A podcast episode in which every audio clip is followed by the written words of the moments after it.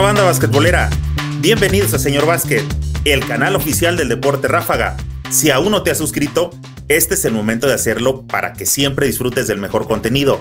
Nuevamente estamos en otro episodio del podcast basquetbolero Tiempo Fuera, el podcast que nació con la idea de charlar de básquetbol en estos tiempos de pandemia. Quise aprovechar esta pausa obligatoria de la vida para dar voz a todos aquellos involucrados con el deporte que tanto nos gusta. En este episodio vamos a conversar con un jugador nacido en el Otrora Distrito Federal. Fue estudiante del Colegio México. Posteriormente culmina sus estudios como economista en la Universidad Nacional Autónoma de México. Después realiza una maestría en Administración de Negocios en la Universidad Panamericana y es culminando ese máster cuando sus decisiones empiezan a repercutir sobre el básquetbol del país al tomar las riendas de la Federación Mexicana de Básquetbol, la FMB. Hoy, en el episodio del podcast Basquetbolero Tiempo Fuera, Julio Ortiz. Don Julio, buenas noches, señorón. ¿Cómo está? Qué gusto que nos esté acompañando. Un saludo a todos mis amigos y también a, a, los que no me conocen. Este, un saludo muy afectuoso, Eric. Es algo muy común que les llego a platicar a, a la gente sin ofender, sin nada, a la gente que los conocemos como la vieja guardia, de que es muy difícil encontrar información de ustedes en el Internet porque no fue su época, porque no había cámaras, porque muchas cosas no están documentadas. Ahorita, por ejemplo, que leía algo de que usted fue panamericano, eso jamás lo pude encontrar en Internet. Y en YouTube encontré por ahí un par de videos y sé que fue jugador porque también con mucho trabajo me fui a encontrar una foto, no sé cuántos años tendría, unos 20, 23, creo, todo un jovenazo con un uniforme de básquetbol. Entonces dije, claro que fue jugador, pero no había información, este, don Julio. Sí, bueno, yo creo que, que falta mucho, mucha difusión, mucha, eh, por ejemplo, este, la información histórica que podría sustentarse en un salón de la fama, pues se ha, se ha perdido. Precisamente cuando yo, yo fui presidente de la federación, teníamos un salón de la fama en el Palacio de los Deportes y este y pues ahí se perdió cuando concesionaron el Palacio de los Deportes ya desapareció nuestro salón de la fama y con él pues mucha historia de, de, un básquetbol maravilloso que, que México ya cumplió pues más de 100 años de jugar básquetbol. Le comentaba antes de entrar acá a la charla, el objetivo inicial de esto era simplemente abrir como un espacio este, para que todos pudiéramos hablar de básquetbol, ¿no? ya que según mi punto de vista, pues no lo había actualmente en televisión o en radio, ¿no? Cosas pasaban y en realidad no pasaba nada. Pero al paso del tiempo, conforme fui invitando a jugadores que no les tocó esta te tecnología ya de videos, eh, cámaras, eh, internet, y que es súper difícil de poder encontrar información real de ellos, entonces empecé a entender que también las pláticas que vamos teniendo por aquí, yo quería agarrarlas como una pequeña biografía para que la gente cuando quisiera saber algo verdadero de ustedes, hubiera un video donde de viva voz pudiéramos escuchar sus relatos, sus inicios, sus aventuras o todo lo que pudieran platicar sin nadie que estuviera con una pluma tratando de interpretar lo que usted nos quiere decir. Este, pues mira, Eric, eh, eh, yo inicié después de, de mucho tiempo y de, y de, ver este mismo problema que, que, ahorita estás comentando, de la falta de información, y, y, me dediqué a hacer unos foros, no sé si se enteraron de los foros nacionales del básquetbol mexicano, y ahí en esos foros este, me di a la tarea de entrevistar a todos los jugadores a, todo la, a toda la gente, no, no solamente jugadores, sino árbitros, entrenadores, en fin, toda la gente del básquetbol. Y, y, pues desde el 2016, son cuatro años, hicimos cinco foros y en cada foro hacíamos entre 20 a, 20 a 30 documentos de estos y son como 150 videos que tengo de diferentes eh, eh, estrellas, hombres y mujeres, que han destacado en el básquetbol de México. Y eso yo considero que es un acervo histórico interesante para cualquier eh, biblioteca o para cualquier estudioso. Eh, muchos de ellos están ya subidos a, YouTube y en Internet, pero este trabajo yo creo que es fundamental para que la gente conozca cuál es el antecedente de, de México en el básquetbol. Como ustedes saben, México ha sido tercero, cuarto, quinto y sexto del mundo. Y eso en un periodo, pues, este, todavía pasado el medio siglo de, del siglo pasado, ¿no?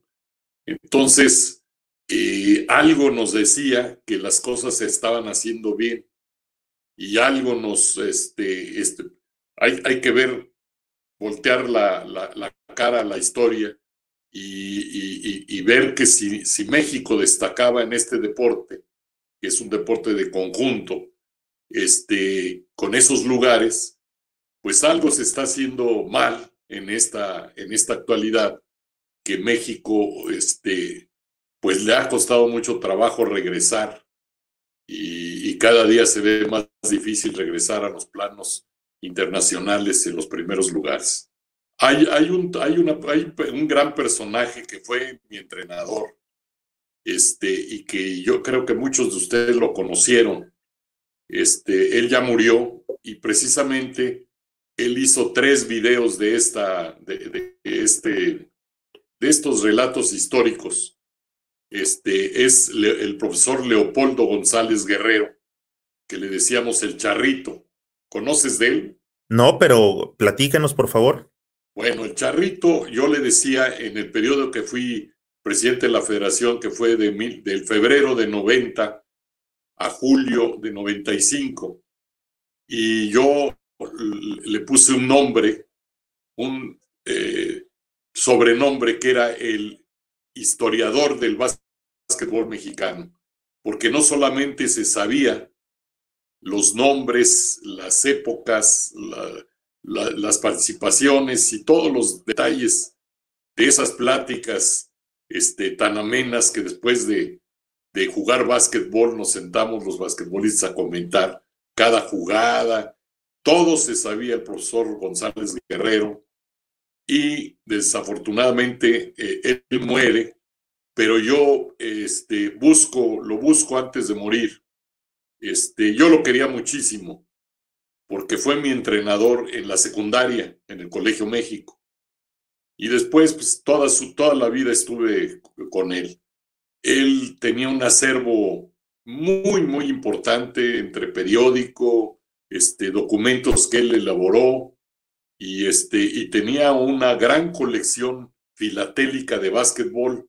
No sé si ustedes sepan esto, pero esta colección este, muy, muy interesante porque eh, eh, existían o existen eh, todos estos timbres acumulados de todos los, de todos los torneos que, en donde México ha participado desde, desde 1936, más o menos.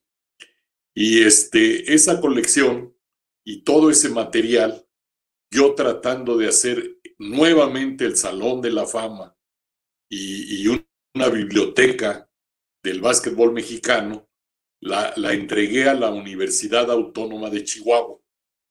Obviamente porque en Chihuahua, pues como ustedes saben, yo lo considero, siempre lo he considerado como el lugar donde se juega más básquetbol, donde hay más cultura de básquetbol, donde la gente, a pesar del olvido en que tiene este país al básquetbol, este, y lo vemos por todos lados, pues eh, prevalece eh, esa cultura. Es, es, como en Puerto Rico, ¿verdad? Va uno a Puerto Rico y ahí el, el básquetbol es el deporte número uno. En Chihuahua todavía existe esa cultura del básquetbol y fue por eso que elegimos el que se le entregaran la, todas estas cosas del profesor González a esa universidad para que las cuidara. Mientras tanto, se hace un nuevo Salón de la Fama. Y yo he tratado, he impulsado la idea de que se haga allá en la ciudad de Chihuahua. Esa es un poco eh, la historia del profesor y de sus cosas. ¿Dónde quedaron? Están resguardadas perfectamente en, en, en, esa, en esa universidad y allá en el estado de Chihuahua. Don Julio, tenemos muchos temas por tratar adelante, ya es este, es el básquetbol actual, toda la problemática, eh, un poco de su gestión, eh, su administración, pero me gustaría también que la gente conociera los inicios de Julio Ortiz, aquel basquetbolero, en qué momento Julio se cruzó con el básquetbol, dónde empezó este, su trayectoria como jugador. Quiero tratar eso hasta que lleguemos al tema de Julio, el que tomaba decisiones para el básquetbol mexicano. Pues mira, yo, yo soy parte de una familia de cinco hermanos que nacimos todos, prácticamente todos nacimos ahí en la colonia Roma. y después nos cambiamos a un barrio dentro de la Roma que se llama Romita. Entonces, esa, eh, ese barrio, a, dos cuadras de ese barrio estaba el Colegio México. Y el Colegio México que lo dirigían los maristas, hermanos maristas, eh, de origen francés, pero lo, lo, mejor que tenían eran los deportes. Entonces se, se, podía practicar todo de cualquier deporte. Yo hacía, me encantaba el deporte desde, desde primero de primaria. Y eh, entonces a dos cuadras, pues nunca llegué tarde ni falté a la escuela. Eh, empezaba y siempre era básquetbol. Yo llegaba a las siete que abrían y entramos hasta las ocho y media, ya llegaba todo sudado la, a la clase, pero ya había jugado mi hora y media de básquetbol. Entonces, a los nueve años, este, yo empecé a, a jugar ya básquetbol organizado en cuarto año de primaria y, este, y estaban muy organizados porque eh, los maristas participaban con, en una liga que se llamaba Aquiles Rati. Y en esa liga participaban escuelas particulares. Quiero decirles antes que como éramos cinco hermanos, pues este, algunos no le alcanzaba a mi papá el dinero y yo estudié becado en la escuela. Estudié becado con los maristas en la primaria, secundaria y en la preparatoria después en el CUM. Y entonces ellos me enseñaron a jugar. Y ahí había entrenadores sensacionales, había en la primaria un profesor Benjamín Arriaga, y ya, ya Charrito González ya aparecía por ahí. Después en la secundaria estaba el profesor Constancio Córdoba. A mí me tocó que en, la secundaria ya el profesor Córdoba era mi entrenador. Pero el que me llevó al Nacional a mi primer campeonato nacional de una, de una categoría que se llamaba infantil especial en aquel tiempo, algo así como mini básquet ahora. Pero ahí, este, en ese campeonato nacional, que por cierto fue aquí en la Ciudad de México, en, en el gimnasio de la octava delegación, que ahora es el, estacionamiento del, del, lugar este, el centro comercial del Parque Delta, donde estaba el parque de béisbol y ahí jugamos nuestro primer campeonato nacional, quedamos en quinto, representando al Distrito Federal, en quinto lugar, y por Chihuahua venía Óscar Asiain y Raúl Palma. Entonces, pues era magnífico porque los campeonatos nacionales íbamos conociendo a los amigos que posteriormente, ya mayores, llegamos a la selección nacional juntos. Y entonces así empezó mi vida eh, jugando básquetbol, de ahí me fui a, la preparatoria al CUM y este, ya en, el primer año del CUM me tocó estudiar tres años de preparatoria en el nuevo, en el primero, eh, eh, la primera generación de ese modelo de tres años. Este, y en mi segundo año, el profesor José Luis Prado, entrenador de la universidad, me invita y va a mi casa a pedirle permiso a mis padres para jugar en la universidad, mi alma mater. Y si ven aquí en la parte de atrás el Puma, que por cierto, pues este, es difícil ahora porque ahorita está jugando y no sé cómo va. Pero bueno, yo con mucho gusto por, por el básquetbol hago lo que sea.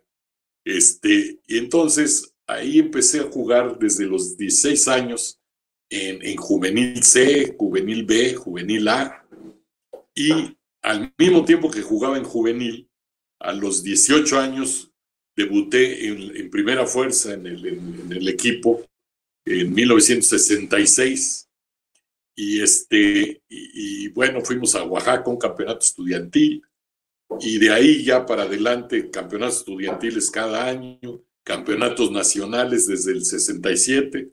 Tengo 10 campeonatos nacionales seguidos. En el 69, que fue en Tijuana, me, me, me hicieron favor de seleccionarme, ya fui al Comité Olímpico y como me encantaba jugar, pues en lugar de vivir eh, con mis padres, me fui al Comité Olímpico a vivir. y, y, lo combinaba con la universidad.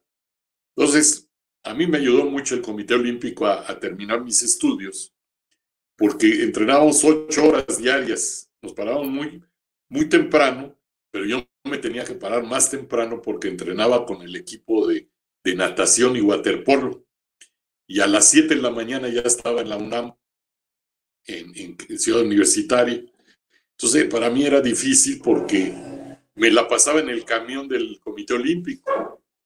Este, entonces, ahí comía y estudiaba, regresaban por mí y a las 4 de la tarde ya estábamos en el gimnasio y de las 4 a las 9 y a las 9 cerraban el comedor, llegábamos a, a, cenar y al día siguiente igual. Así me pasé por cinco años. Cinco años tuve el honor de estar en la selección de México, este, del 69 al 74, y participé en, un, torneo, en un torneo centro en un, en un panamericano, y después fui con el ejército mexicano a un campeonato del mundo Jugué con el ejército mexicano también. Jugué cinco campeonatos nacionales con la universidad y cuatro con el Distrito Federal y uno con el ejército mexicano. Ahí terminó mi carrera, pero en medio de eso también había la primera liga de, de, básquetbol profesional en México que se llamaba 1971. Yo todavía estaba en la universidad, pero jugué el campeonato nacional con la UNAM y la temporada fue, fue en octubre, agosto, agosto, septiembre. Fue la, la temporada del, del, superior mexicano, que después cambió el nombre a Cimeva. Jugué con los Tigres de Obras Públicas, después jugué con los Aztecas de, la Ciudad de México, con los Chintololos de, de, de, y después con, con el equipo de mi compadre Carlos Bru en Telepar dos temporadas más. Y así terminó mi, mi, mi, carrera prácticamente en 76. Después jugué varios campeonatos eh, de Liga Mayor, que era una extraordinaria Liga Mayor. Eh, eh, creo haber ganado cuatro campeonatos de Liga Mayor aquí en el Distrito Federal. Y pues eso, pues prácticamente jugué en veteranos y dos veteranos. Entonces, este, fue muy interesante porque eh, esta, esta, esta, pues te mantiene uno con los amigos, con los amigos de toda la vida, jugando lo que te gusta y hasta de los 35 años a los 55, jugué 20 años seguidos con un equipo que se llamaba Jet Set, Pumas Jet Set. Este, ahí termina mi carrera eh, de basquetbolista, pero en medio de eso, pues en, en, si quieres, este, eh, platicamos cómo me hice, cómo me, cómo me hice presidente de la federación, pero en realidad me hicieron porque fue una invitación la que me, la que me hizo Raúl González, el primer presidente de la CONADE que hubo, y buen amigo, me habló y me dijo que los ayudara a, a manejar el básquetbol de México. Yo les quiero ser muy sincero, no tenía ni idea de cómo estaba conformado el básquetbol, pero como todo en la vida se aprende y en forma prácticamente inmediata, pues aprendí, este, gané las elecciones el 2 de febrero del 90, se las gané al, al innombrable Tucen, 30 votos a 10. Este, y después, pues como el, el, el, el, mensajero de Mario Vázquez Raña era Tucen y su candidato, y yo llego y le gano, pues Mario, este, a mí me meten en una guerra que, que yo sabía en dónde estaba, y Mario, pues yo ya inicio mi carrera como presidente de la federación con un antagonismo este, total por, por, parte de Mario Vázquez Raño. Entonces me fue difícil, pero ahí yo te, tengo muchas satisfacciones de, de, haber manejado el básquetbol de México con, con mucho éxito, con muchos triunfos y, y, con muchas, eh, con, con, muchas eh, hazañas que yo creo que fueron en diferentes aspectos, porque pues para hacer el primer juego de la NBA en México, este, eso fuimos nosotros, este, para, para haber traído a muchísimos jugadores del extranjero, entrenadores, para haber acercado la NBA a México, para haber logrado los triunfos con equipos sensacionales, como líder mi José Luis Arroyos y un equipo de muchachos increíble, y, obviamente de muchachas también. Hicimos también un equipo femenil extraordinario y un trabajo en donde conjugamos 5 millones de dólares para el básquetbol mexicano, 56 patrocinadores, en fin, eh, muchísimas cosas que yo creo que en un periodo muy corto, que fueron cinco años, yo estaba elegido para cuatro años, más una reelección de dos más. Entonces, en mi primer año de reelección fue cuando yo pues renuncié a la federación por todos los ataques que sufrí y que la gente ni se imagina. Eh, primero los, los sacrificios y esfuerzos que se hace como presidente de una federación deportiva. Yo siempre voy a defender a los, a los presidentes de las federaciones deportivas de México, porque ellos dan su tiempo, su dinero, su experiencia en, en, en favor del, del deporte mexicano. Y una bola de, de, políticos, de, gente, este, pues prácticamente sin conocimiento y sin escrúpulos, este, los ataca y, dicen que son los, los, los, los, que se roban el dinero. Entonces ahí podemos conversar de, de, pues, de que el manejo de los dineros este, pues es una falacia lo que dicen los políticos, cómo los presidentes de las federaciones deben dinero ¿sí? Si el dinero lo manejan en la CONADE y lo manejan los, los políticos. Y creo que ese ha sido el cuento de los últimos 25 años, porque ya desde el 90 para la fecha son 30 años. Los últimos 25 ha sido la danza de, las contrariedades y de los malos manejos en todos sentidos de nuestra Federación de Básquetbol y del Deporte de México. Ah, señor Don Julio, hay muchas cosas interesantes, claro, vamos a, tocar, me gustaría tocar varios de los puntos que, que usted comenta, como ir este, a detalle, pero hay unas cositas de todo lo que dijo que me salta, eh, sí me brincaron y ojalá nos pudiera apoyar con ellas. Por ejemplo, eh, una de ellas fue, ¿por qué si su trayectoria basquetbolera, la verdad es que no es corta, ¿eh? Yo creí que tal vez era un simple aficionado al básquetbol como su servidor, pero no, ya me di cuenta que tuvo su época, jugó a buen nivel, ya el hecho de haber estado en el COM, o sea, eh, jugó Liga Mayor. Lo que me sorprende de eso es, ¿por qué todo eso cuando yo estuve buscando información al respecto de usted? Porque siempre trato de documentarme un poquito acerca de mi invitado y no me considero malo para usar el Internet, este, me gusta rascarle. Y la verdad, no sé por qué todo e, ese bagaje de Julio Ortiz no está por lo menos este, escrito por ahí con alguna pluma, algún periodista de aquellos tiempos que mucho más les gustaba escribir, ¿no? Más, más románticos, eh, las historias, las hazañas de los deportistas. Eso se me hace raro. ¿Usted sabe por qué? Pues es, es por la misma cultura que nosotros tenemos, este, y lo sabemos, que para el básquetbol siempre ha sido el, el relegado, el que, el que le hace un poco de sombra a otro deporte, pues que todos, todos, todos este, queremos, porque a mí también me gusta el fútbol, pero pues el deporte de mi vida ha sido el básquetbol. Y también te, este, les quiero comentar que yo con, y, practiqué todos los deportes, pero el que me gustó fue el básquet. Y entre esos deportes que practiqué fui campeón nacional de salto de altura. Entonces yo en ese tiempo medía como 1,92, 1,93. Este, pero el salto que yo tenía era, era muy bueno. Y, este, y, precisamente el salto de altura y el, el, trabajo que hice para saltar altura, este, me ayudó mucho en el básquetbol. Entonces fue un complemento muy, muy bueno el hacer un, un deporte individual, que es el atletismo, y después llegar a un deporte conjunto, que es a donde me quedé.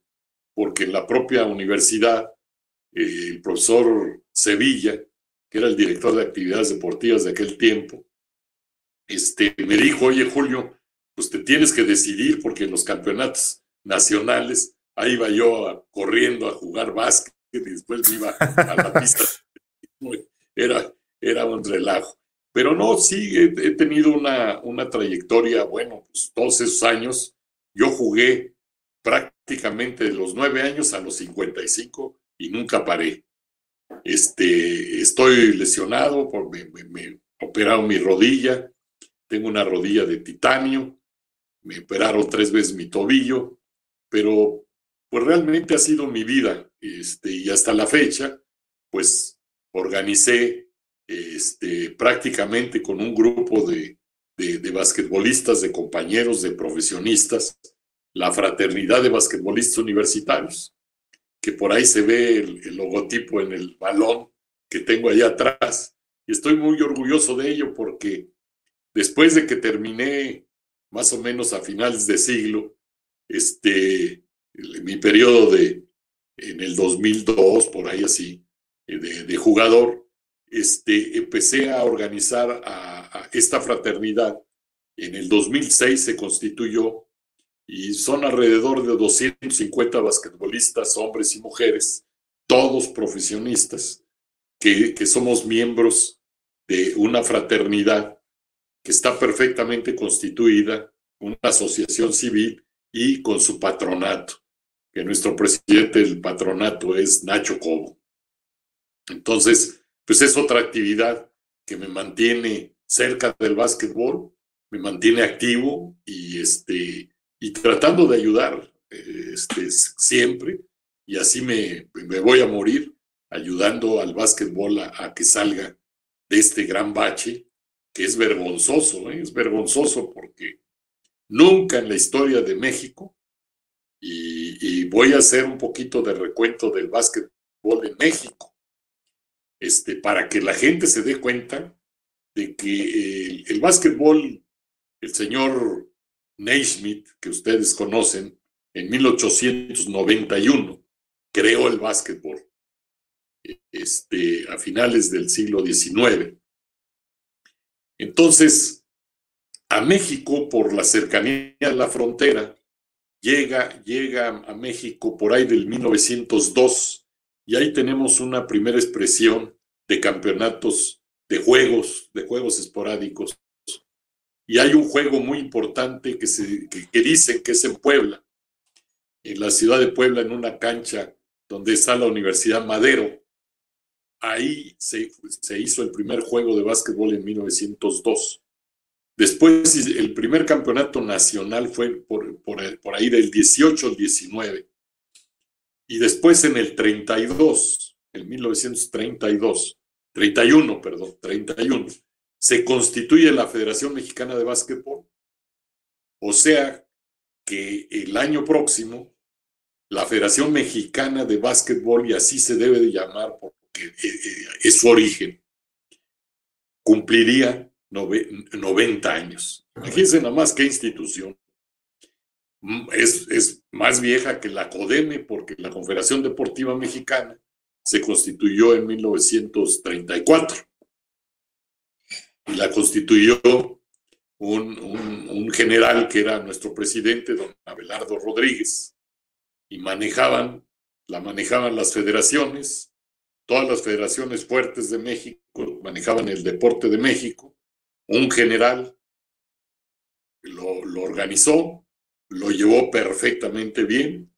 Y posteriormente otro general don José de Jesús Clar Flores, nos dio el máximo, el máximo en el deporte que es unos Juegos Olímpicos en 1968, también un general. Entonces, este, si nosotros vamos a la historia, este, nos podemos dar cuenta de que es muy rica, de que tiene muchos años, de que los resultados buenos del básquetbol mexicano están allá atrás y alguien con un poquito de inteligencia debería de voltear la cara y ver qué se hizo bien este, para poder lograr esos lugares. Entonces, nosotros en el, estudio ya profundo de lo que se debe de hacer para cambiar, es precisamente los campeonatos nacionales y que regrese el básquetbol popular. Entonces, México ha crecido, ya me dirán muchos, oye, pues que el México de antes, pues no es el México de ahora. Pues sí, pero en México de ahora tenemos más de 125 millones de habitantes, tenemos otros 35 paisanos mexicanos por ley en los Estados Unidos, y deberíamos de ser juntos una potencia y regresar quizá en el, en el 2036 a ser nuevamente el tercer lugar mundial. ¿Qué les parece ese reto, mis amigos? Si nosotros queremos ser algo en el básquetbol, tenemos que conjugar primero al sector popular de México a jugar básquetbol como los, lo hacíamos antes, hacer campeonatos nacionales en cada categoría, desde el minibásquet hasta la categoría mayor, en hombres y mujeres. ¿Y por qué les digo esto? Porque eso funcionaba. Porque se hicieron sesenta y tantos campeonatos nacionales, que fue el último campeonato nacional hasta donde yo terminé en el 95. Ya después no se hicieron los campeonatos nacionales en México y sustituyeron la figura de esos campeonatos nacionales por los equipos, las ligas profesionales y los clubes. Ese es un modelo que funciona en países como Argentina, como España, en unos países totalmente diferentes al nuestro. Y para, para manejar esto, pues es necesario conocer la estructura política y social de nuestro país. Eh, es, un país federativo, es un país que lo forman los municipios, lo forman los estados, lo forma una nación y derivaba esos campeonatos nacionales, iban 16 equipos o 12 equipos, y de ahí los mejores equipos salía la selección nacional y los entrenadores nacionales. Y nos fuimos así sesenta y tantos años y, y, funcionó. Tan funcionó que pues, en el 76, pues fuimos a Juegos Olímpicos, teníamos una selección realmente que, estamos todos orgullosos de ella. Y finalmente en el 90, pues nace un pegoste ahí que se llama CONADE. Y la CONADE pues viene a desaparecer a la CODEME, que era la que funcionaba. Y entonces, pues vamos a analizar a la CONADE, que tiene 30 años, y qué es lo que ha pasado, cuántas federaciones tienen problemas.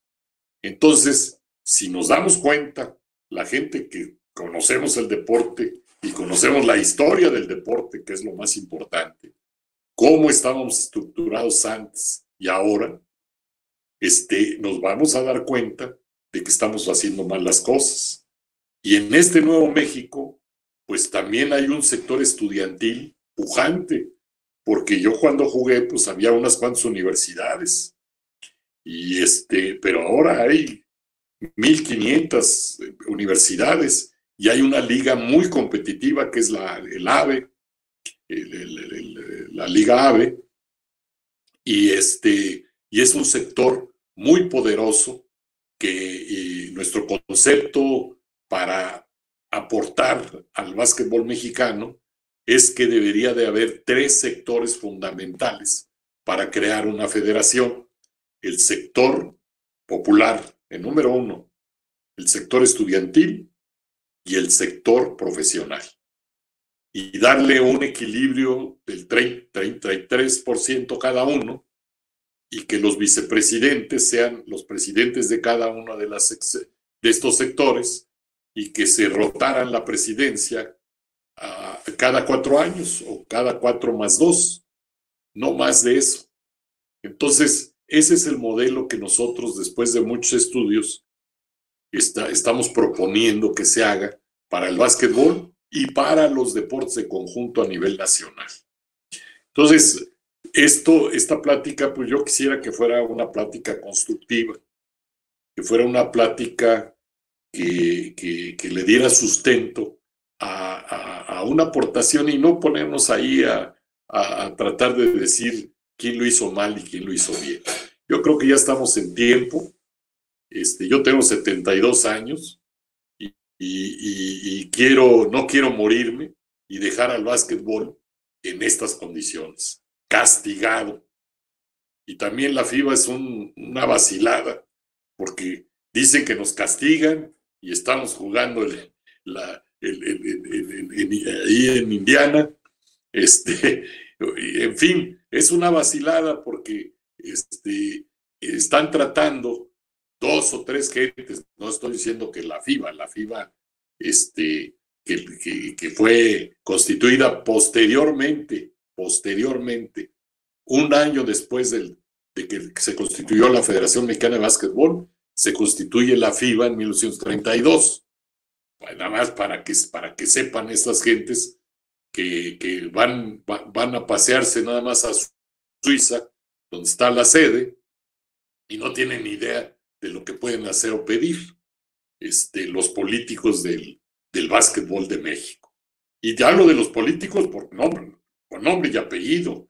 Un señor que se llama Gilberto Hernández que en su vida había tocado un balón de básquetbol, nos lo pone un político Castillo, que, que bueno, lo impone ahí para, para llevarse el presupuesto que se le da al básquetbol de parte del gobierno.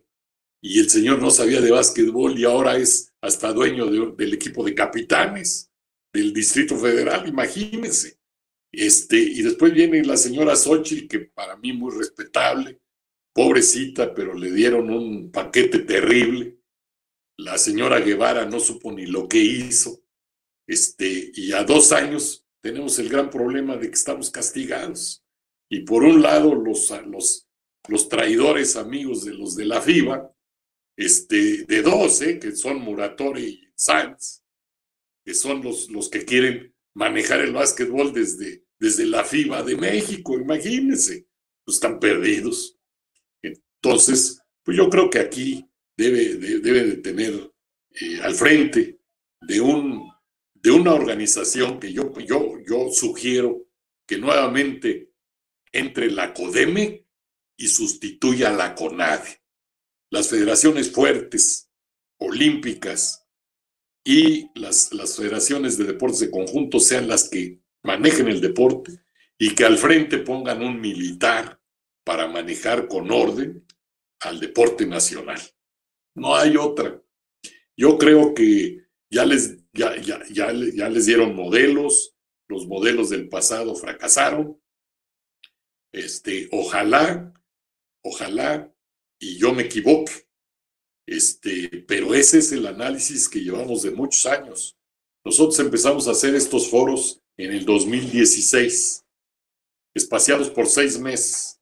Lo hicimos no con cualquiera, lo hicimos con la Universidad Nacional el primero, con la Universidad de Chihuahua el segundo, con la, con la Universidad Madero el tercero, el cuarto con la Universidad de Guadalajara y el quinto con la Universidad de Nuevo León.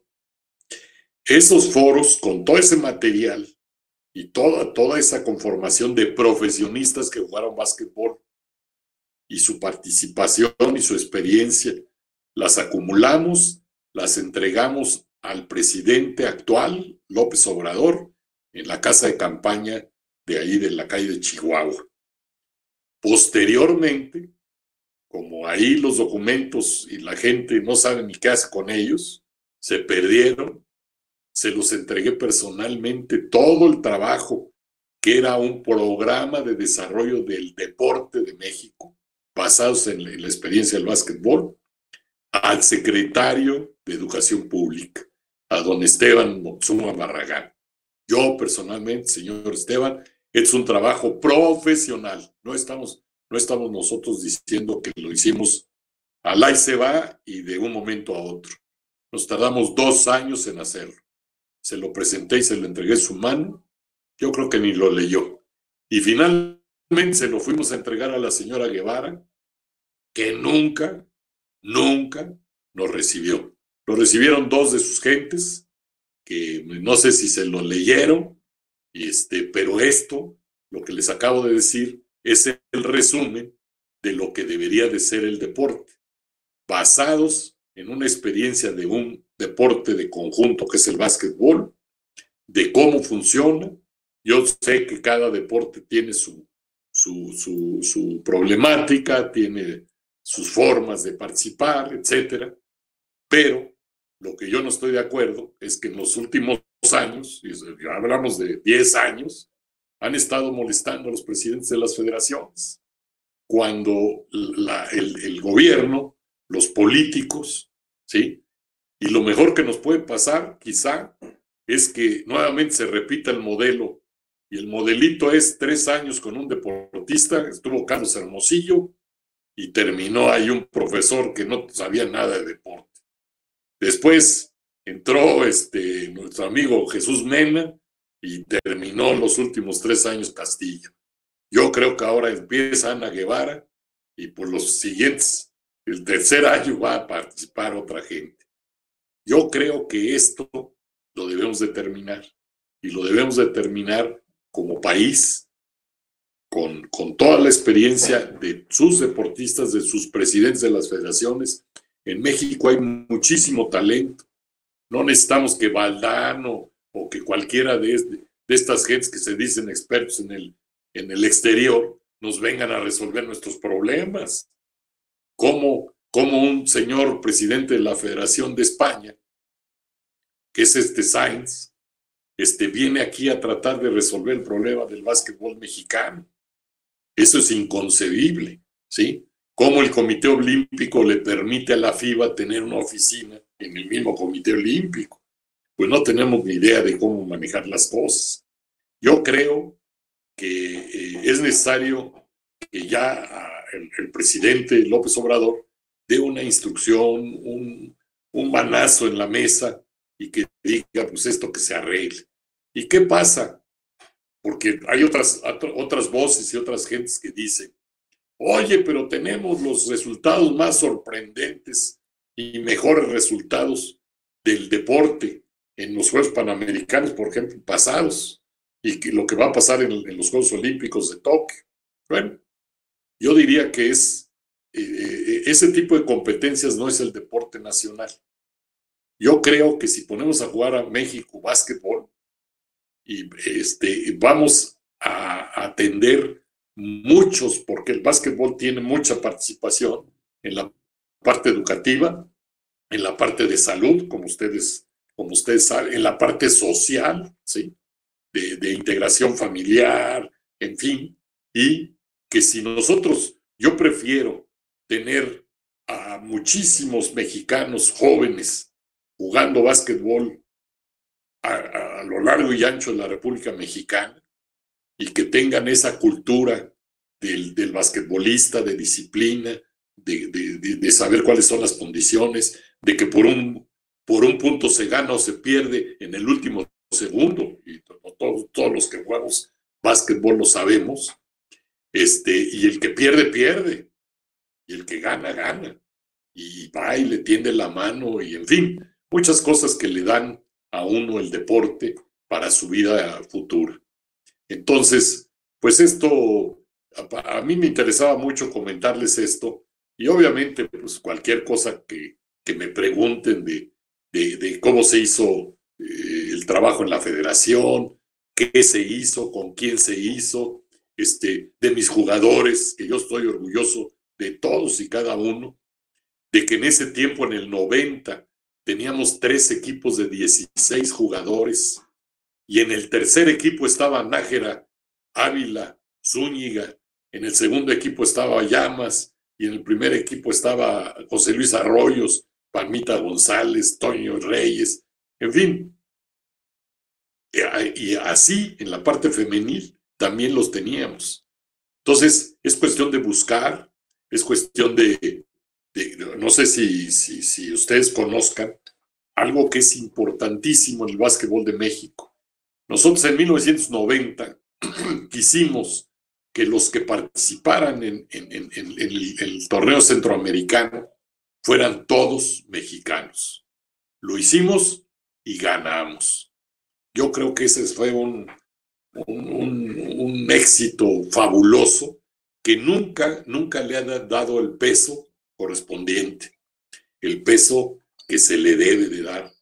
En los Juegos Centroamericanos, después de creo que de veintitantos, 24 años, que no era campeón México, llegamos con puros mexicanos, diciendo que tuvimos que sentar o no atender o no estar en la selección a un Julio Gallardo, a un Roberto González, a un Andy Olivares, a un, en fin, había, había tremendos jugadores mexicoamericanos que ahora pues participan este, más claramente porque la ley lo permite.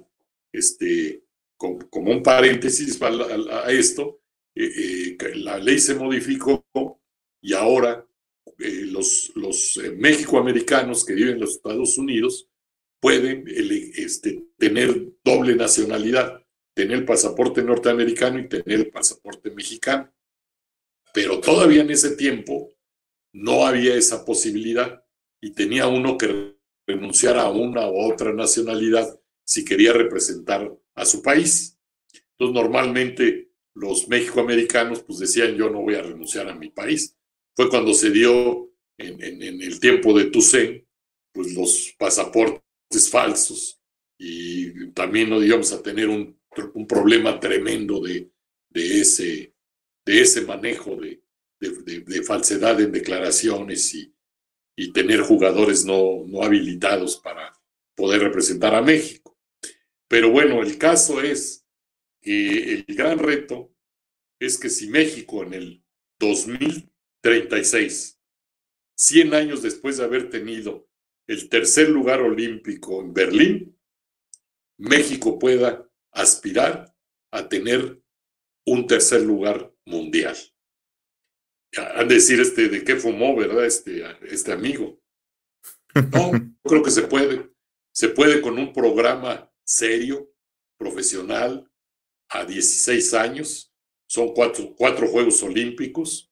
Son dos, casi tres sexenios. En fin, podríamos nosotros hacer un trabajo junto con los mexicoamericanos, una, gran promoción entre equipos mexicanos y equipos mexicoamericanos en los Estados Unidos. Este, ahí la Secretaría de Relaciones Exteriores pudiera participar muchísimo. Si, nos, si, nuestros paisanos nos envían 40 mil millones de dólares este año y es el segundo ingreso en divisas de nuestro país, ¿por qué no dejarlos participar? O analicen un poquito los, los resultados de los Juegos Panamericanos pasados y van a ver cuántos eh, eh, atletas mexicoamericanos participaron. Este, ese es un hecho, pero ese es un hecho callado en cada federación. Van, se traen a un mexicoamericano, compite, gana, este, se llama George González, pues sí, pero es Pero el problema, no, no, no, no, hay, no hay problema. El problema que ven la gente de afuera, ¿sí? si, nos, si nos reunimos el deporte nacional y el deporte nacional considera que pueden participar como mexicanos y podemos competir entre nosotros sin desplazar, porque este, siempre el desequilibrio es lo que mata cualquier proyecto. Entonces, decía Santo Tomás que, la virtud está en el, en el medio, o sea, ni muy, muy, ni tan, tan. No hay que desequilibrar las cosas. Y si nosotros nos vamos a que nos representen puros México-americanos, pues ya matamos el básquetbol de México. Pero si nosotros, como ha pasado este, en el 76, tuvimos cuatro México-americanos que son más mexicanos que los mexicanos. este, representando a México, eh, que son Héctor Rodríguez, este, Rafael Palomar, Chito Reyes y Gaby Nava. Este, pero cuando nosotros tenemos ocho y hay cinco en la cancha y ocho en el equipo, pues entonces estás desplazando totalmente a los jóvenes mexicanos que en, el estudiantil, en los campeonatos nacionales que deben de hacerse, pues no es posible que, que participen en una selección nacional. Entonces, con equilibrio, podemos llegar a ese objetivo que estoy diciendo. Y no fumé de la verde que ya se puede. ¿eh? ¿De cuál fue? no, no. Este, pero yo, yo creo que ese es el camino. Yo estoy seguro que ese es el camino. Es el camino no solamente para el básquetbol, sino para el deporte de México. Yo pondría un militar a dirigir el deporte de México en la CODEME. Pondría las 10 federaciones este, de, de deportes de conjunto al frente, con las federaciones fuertes y olímpicas, ¿sí? A manejar el deporte de México. Y dejaría yo a los directores de los institutos estatales, este, y manejaría un, porque aquí eh, los, los, los problemas de la pandemia, pues es también la falta de presupuesto. Y yo quisiera ver ahí a las gentes de la CONADE y a la jefa Guevara, pues qué va a pasar cuando les digan, oye, pues fíjate que lana no hay. Entonces ya no, eh, el modelo, nosotros nos tenemos que adelantar a esto, a cuando ya los dineros no existan para el deporte y manejar un sistema de autosuficiencia financiera para el deporte de México. Y esa autosuficiencia solamente la vamos a conseguir con una organización y una estructura ordenada y que se respete. Entonces, los patrocinadores, la iniciativa privada, la sociedad, va a voltear hacia un deporte bien organizado, bien llevado y poder participar o coparticipar. De hecho, se da, por ejemplo, pues todos los padres, los padres que, que tienen hijos deportistas, pues son los primeros patrocinadores de sus hijos. Y posteriormente, pues se va dando, el, el gobierno va participando y después la iniciativa privada. Si esos tres elementos se conjugan adecuadamente, pues vamos a tener los, los resultados que, queremos, no solamente en el básquetbol, sino en todos los deportes de conjunto. Y nosotros sabemos, y esta es otra propuesta que yo hago, este, un deporte de conjunto, pues da una sola medalla de oro, si ganan, o de plata o de bronce. Pero al, al contabilizarlas, pues un, nadador, ¿verdad? O un deporte, un atleta de un deporte individual da lo mismo que, este, que un deporte de conjunto. Y yo, la propuesta sería que al contabilizar esas medallas, pues sería de los 12, o si no de los 12, mínimo de 5 que son los que juegan, yo diría de los 12 que van participando, este, en un deporte conjunto que se contabilicen como 12 medallas y no como una sola medalla. Eso ayudaría mucho a los deportes de conjunto a, a salir adelante. ¿Hay alguna pregunta, algo que quieras, Eric? Sí, claro, eh, es muy interesante y yo lo dejo hablar o dejo hablar a los invitados porque realmente el espacio es para que ustedes puedan expresarse a quien, a quien la audiencia que amablemente nos sintoniza, nos, nos ve, nos escucha este, porque estos podcasts van a aparecer en, audio en Spotify, eh, realmente vienen a escuchar a nuestros invitados. A mí, este, trato por ahí de ir, este, llevando un poco la conversación, pero en realidad vienen a escucharlos a ustedes. Eh, el tema es muy amplio, la verdad, el contexto del básquetbol, yo lo he comentado, es muy amplio y ahorita usted lo, eh, lo extendió sobre la mesa, creo que perfectamente. Y sí tengo este, varias preguntas. Tengo, por ejemplo, ¿por qué si hablamos de la Federación Mexicana de Básquetbol? ¿En qué momento quién decidió quitarla? Esa es una. Otra, ¿por qué fue un, equipo militar el que representó a México en un mundial? Esa es otra. Este, hablábamos de que todos los dirigentes ha sido un modelo bastante quemado, cartuchos quemados, que llegara Hermosillo, o sea, que un buen deportista tenga que llegar a tomar un cargo del cual no tiene ni idea. Yo siempre he dicho que una cosa es pensar y ejecutar dentro de la cancha, pero otra cosa es pensar, planear, hacer estrategias en un escritorio.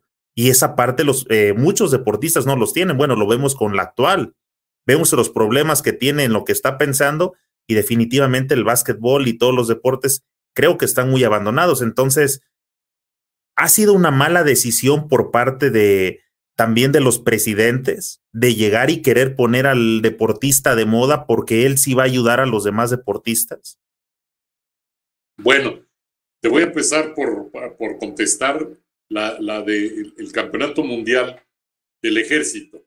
Si este, este, este es un campeonato mundial que, que, que, que, se juega cada año entre todos los países que son, van únicamente gente del ejército de su nación. No es un campeonato mundial como el de la FIBA, este, si no es un campeonato mundial porque yo pertenecí, fui subteniente del ejército mexicano. Como tantos atletas, este, son, lo son, este, eh, en este momento, pues no sé si sepan, pero hay muchos atletas este, de diferentes eh, eh, deportes, disciplinas. Que, disciplinas que los, este, que el ejército mexicano los tiene, les da grado y los tiene becados y participan y apoyan al deporte de México. Este, muchísimo, ¿eh?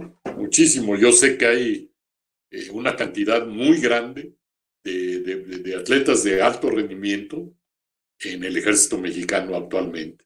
Y no fue la excepción. Yo en el 1970 me dieron de alta como subteniente del ejército y participé seis años y fui a, un, a dos campeonatos mundiales Hubo, unos torneos también de exhibición, pero no son del nivel del, del, este, del campeonato de FIBA. Este, lo que también es muy importante decir que es prácticamente lo mismo las universidades, este, porque hay gente que dice, oye, es que vamos a la universidad, pues, y, es muy diferente el campeonato mundial de FIBA a la universidad, porque la universidad es por invitación. Entonces, los campeonatos mundiales son por eliminación y pues es, un nivel totalmente diferente. Este, sobre lo que decías también, entonces te quedó claro, ¿no? Yo fui a un Perfecto. mundial de militares. Perfecto. Este, a Washington. Y participamos también en Rusia, en, Rusia, en algunos torneos en, en Moscú, y en, algunos en, en Petrogrado, que era el Leningrado, Petrogrado, este, y ahora San Petersburgo, en la misma ciudad. Maravilloso, porque el básquetbol, aparte, te da este, pues, la oportunidad de conocer. Yo prácticamente conozco todo el mundo jugando al básquetbol, y esto, pues, es una cosa maravillosa, ¿no? Este, darse un tiempo para conocer pues las maravillas que hay en el mundo y jugar este, lo que a ti te, te gusta, ¿no? Este, el otro asunto de la, de la gente que ponen al frente del deporte, pues este, esa misma gente puede funcionar. Lo que pasa es que no se rodean de gente capacitada y, y, entonces ponen a sus amigos y, y, tratan de arreglar las cosas y de manejar las cosas como si fuera este, su casa. Entonces, pues no resulta. Este, después por ahí contratan a, extranjeros para que les hagan el Programa Nacional de Desarrollo del Deporte. Este, creo que Doñana ni siquiera lo ha sacado. Ya pasó el segundo año, ya dio el informe el presidente. A mí no me gusta meterme con lo que, con, con todas las las, grillas estas de que si se, se robaron o no se robaron. Simplemente el trabajo que debe, debe de hacer, haciendo un programa práctico, actual, de desarrollo del deporte de México, no tenemos ningún programa. Entonces, se me hace increíble que a dos años no, no haya salido ese, ese, ese proyecto de programa. Y bueno, pues este, si, nosotros nos atrevemos a caminar hacia adelante, debemos de saber qué pasó atrás. Y yo lo que estoy diciendo es que lo, lo que ha pasado en el 90, que se constituyó la CONADE, 30 años después, en el 2020, la CONADE para mí tiene muchas cosas buenas, pero también muchas cosas malas. Entonces hay que tomar lo bueno de la CONADE y desechar lo malo. Yo creo que hay un ejército de burócratas del deporte que se chupan una gran cantidad de recursos que van para los atletas. Yo creo que hay una serie de políticos que quieren ser atletas, ya a sus edades pues ya no pueden, y, y series de atletas que quieren ser políticos y que quieren ser directores. Pero bueno, pues yo creo que ahí es muy importante saber elegir. Y, voy a poner un ejemplo. Eh, Raúl, Raúl González trató de hacer muy bien las cosas. Yo creo que él hizo un planteamiento muy sólido de la ley del deporte cuando este, fundamentaron la, la, la, CONADE, la primera ley del deporte. Y, este, y fueron a los Juegos Olímpicos, no sé si recuerdas, y, obtuvimos una, sola medalla y regresó y renunció, le renunció al presidente y no, no le aceptaron la renuncia, en fin, hizo para mí un gran trabajo este, y finalmente no funcionó. Entonces, ¿cómo es posible con, con, con una estructura este, que complementaba toda su trayectoria deportiva, que fue de excelencia y un excelente deportista, y su actividad administrativa y ya de, dirigencia deportiva, que no tuvo los resultados esperados. Entonces, no es, no es una fórmula, es rodearse de un buen equipo y tener un programa congruente y actualizado. Entonces, ese, ese yo siento que es este, el punto más importante este, que hay que, que tomar en cuenta. Y otra de las cosas es que los presidentes pues, se den cuenta de que el deporte es muy importante para la nación en muchos aspectos. Y casi siempre el último, el último renglón de todos, los informes, los presupuestos, pues es como el, el negrito en el arroz, es el deporte. Entonces el que más le quitan presupuesto. Y nada más para tener una, una idea, pues los 1.700 millones de pesos que le dieron al deporte este año, creo que fue un poquito más. Este, en el tiempo, por ejemplo, de Nelson Vargas, pues fue eh, cinco o seis veces más, más, más grande el presupuesto. Pues ya ahí pues uno se da cuenta. Eran otros tiempos, obviamente. Este, el, el, el ingreso por, por el petróleo era mayor y pues le tocaron las, las épocas de vacas gordas. En este momento que tenemos, estamos pasando por una pandemia y que la economía del mundo y de México este, está mal, pues este, vamos a tener menos presupuesto, entonces hay que hacer un programa austero y de acuerdo a lo, los, lo, lo que vamos a vivir el año próximo y los tres años subsecuentes. Entonces, Ahí necesitan, necesitan hacer un plan de trabajo adecuado a lo que, lo que nosotros decimos de, una coparticipación pública, privada, este, de austeridad, de disciplina y de mucha inteligencia para que participen eh, o participemos junto con nuestros hermanos este, mexicanos, que, es, que son 35 millones, eh, fácilmente un país completo este, que deberían de estar representando y yo sé que lo harían con mucho orgullo este, muchos mexicoamericanos, como lo han hecho en toda la historia. Y la otra pregunta, perdón, era la tercera, que, que fue la primera tuya, eh, no, no, no, no, la recuerdo. Uh, no recuerdo, pero se la voy a catafixiar como este en aquel, en aquel programa. Este, Hablaba de rodearse de las personas eh, indicadas, de asesores, este, pero pone a sus amigos y coincido plenamente. Yo quiero preguntarle a Julio Ortiz con la experiencia que tiene. Julio en determinado momento podría llegar a ser asesor de las gentes que presiden a Demeva. No, con esos señores no quiero nada. Esos señores son unas gentes que son traidores y un poquito más. Este, yo realmente con las gentes de Ademeva. Ah, este, esa era la pregunta. La pregunta tuya fue cómo nació Ademeva y cómo nació el conflicto. esa fue lo que me preguntaste. Ya me acordé. Este, les quiero decir cómo nació estos 25 años, ¿qué pasó? Eh, en estos 25 años, lo que pasó fue que eh, el cacique del deporte mexicano, que se llama Mario Vázquez Raña, que paz descanse, ya había elegido a un presidente de la Federación de Básquetbol que era Jorge Tucé para 1990. Entonces llega Raúl González con la fuerza del presidente atrás y con su conocimiento sobre deporte y me habla por teléfono y yo participo. Entonces aprendo y manejo la federación por cinco años con éxito. Y ese éxito no le molestó mucho a Mario Vázquez Raña. Y ahí les voy a decir qué hizo Mario Vázquez Raña en contra del básquetbol de México.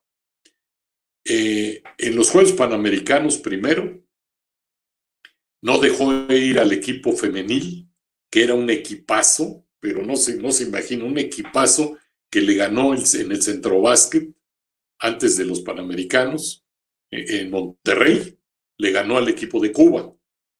Y yo por contestar muy claramente y con mucha decencia, este, eh, porque te preguntan como presidente de la Federación del Comité Olímpico, ¿usted cree que pueda tener una medalla en los Juegos Panamericanos? Y yo le dije, señores, tres de los mejores equipos del mundo femenil están en América, que es Estados Unidos, Brasil y Cuba. Nosotros aspiramos a ganarle a alguno de ellos, pero no les podría prometer ganarles. Nosotros le habíamos ganado a Cuba y por, la respuesta dijeron no va el femenil. Y entonces, pues ahí, usted imagínese que trabajamos todo el 90, el 91 y en el 92 ya el, el equipo femenil, pues se fue Bolivia Gaitán, que era una, una muchacha de, de Ciudad Juárez, hija del Pepón Gaitán, que medía 2'6 de los gigantes mexicanos de mi tiempo, y ella medía 1'96, jugaba en USC, en la Universidad del Sur de California, y pues fui por ella y me la traje. Después una, una muchacha abroshkina, una rusa que se casó con un mexicano y que por, por esa razón jugaba en la Liga Mexicana este, participaba, un 87. Estaba Gaby, de 1,90. Estaba Laura, de 1,92. Estaban las, las, las Arroyos, este, grandes jugadoras, Elsa Hayashi, Emma Ursúa, en fin, Olivia, Olivia Carrillo. Y le cortaron las alas a ese equipo antes de empezar a volar. Posteriormente, siendo campeones centroamericanos nosotros, México, con puros mexicanos, vamos al siguiente centroamericano. ¿Y qué hace Mario Vázquez Raña? No nos deja ir. Nos castiga y no nos deja ir. Y no nos dicen por qué. Simplemente no nos dejaron ir a defender nuestro campeonato centroamericano. ¿Sí? Entonces, para mí era muy claro que Fuimos al siguiente Panamericano. Obviamente el equipo mexicano, pues ya en el quinto año, sin el apoyo, con, con, una grilla tremenda, este, pues era, era difícil mantenerlo. Y pedimos apoyo a la iniciativa privada para, para, para, para pagarle a los jugadores. Los jugadores desde ese tiempo, pues si no es pago, es hay que darles dinero para, porque ellos viven de eso. Es, este, es, es una teoría mal entendida de que, de, que, de que hay un básquetbol amateur y uno profesional. Todo es profesional, ¿sí? Al menos en el básquetbol y más en esos niveles. Y en 1989, para ampliarles este, este detalle del profesionalismo, la Federación de los Estados Unidos se hizo eh, eh, profesional porque cambió, cambió sus estatutos. Entonces, la Federación de los Estados Unidos eh, se llamaba ABAUSA. ABAUSA era la Asociación de Básquetbol Amateur de los Estados Unidos.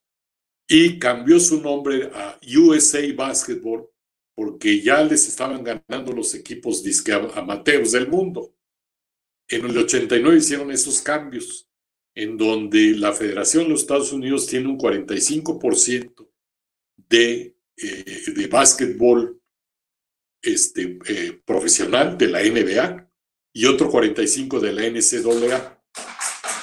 Entonces, está exactamente, exactamente mita y mita y el, el 10% restante está todo lo demás del básquetbol de, de, los Estados Unidos.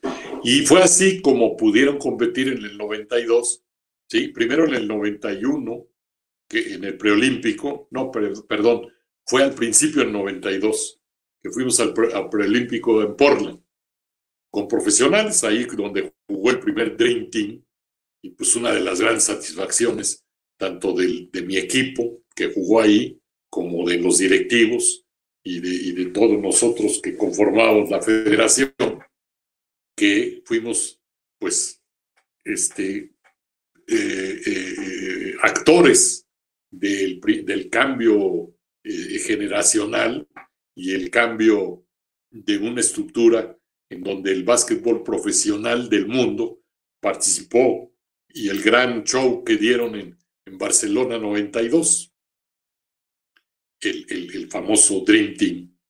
Entonces, es una falacia lo que dicen que, no, que, las federaciones deportivas tienen que ser profesionales o que, o que este, no es posible combinar los profesionales con los amateurs. Sí, el, el básquetbol más representativo del mundo, que es, que es el de los Estados Unidos, muy cercano a otros más, este, tiene ese concepto de profesionalismo y cientos de jugadores de todo el mundo juegan en esa liga, pues como el básquetbol de, de FIBA no va a ser prácticamente profesional.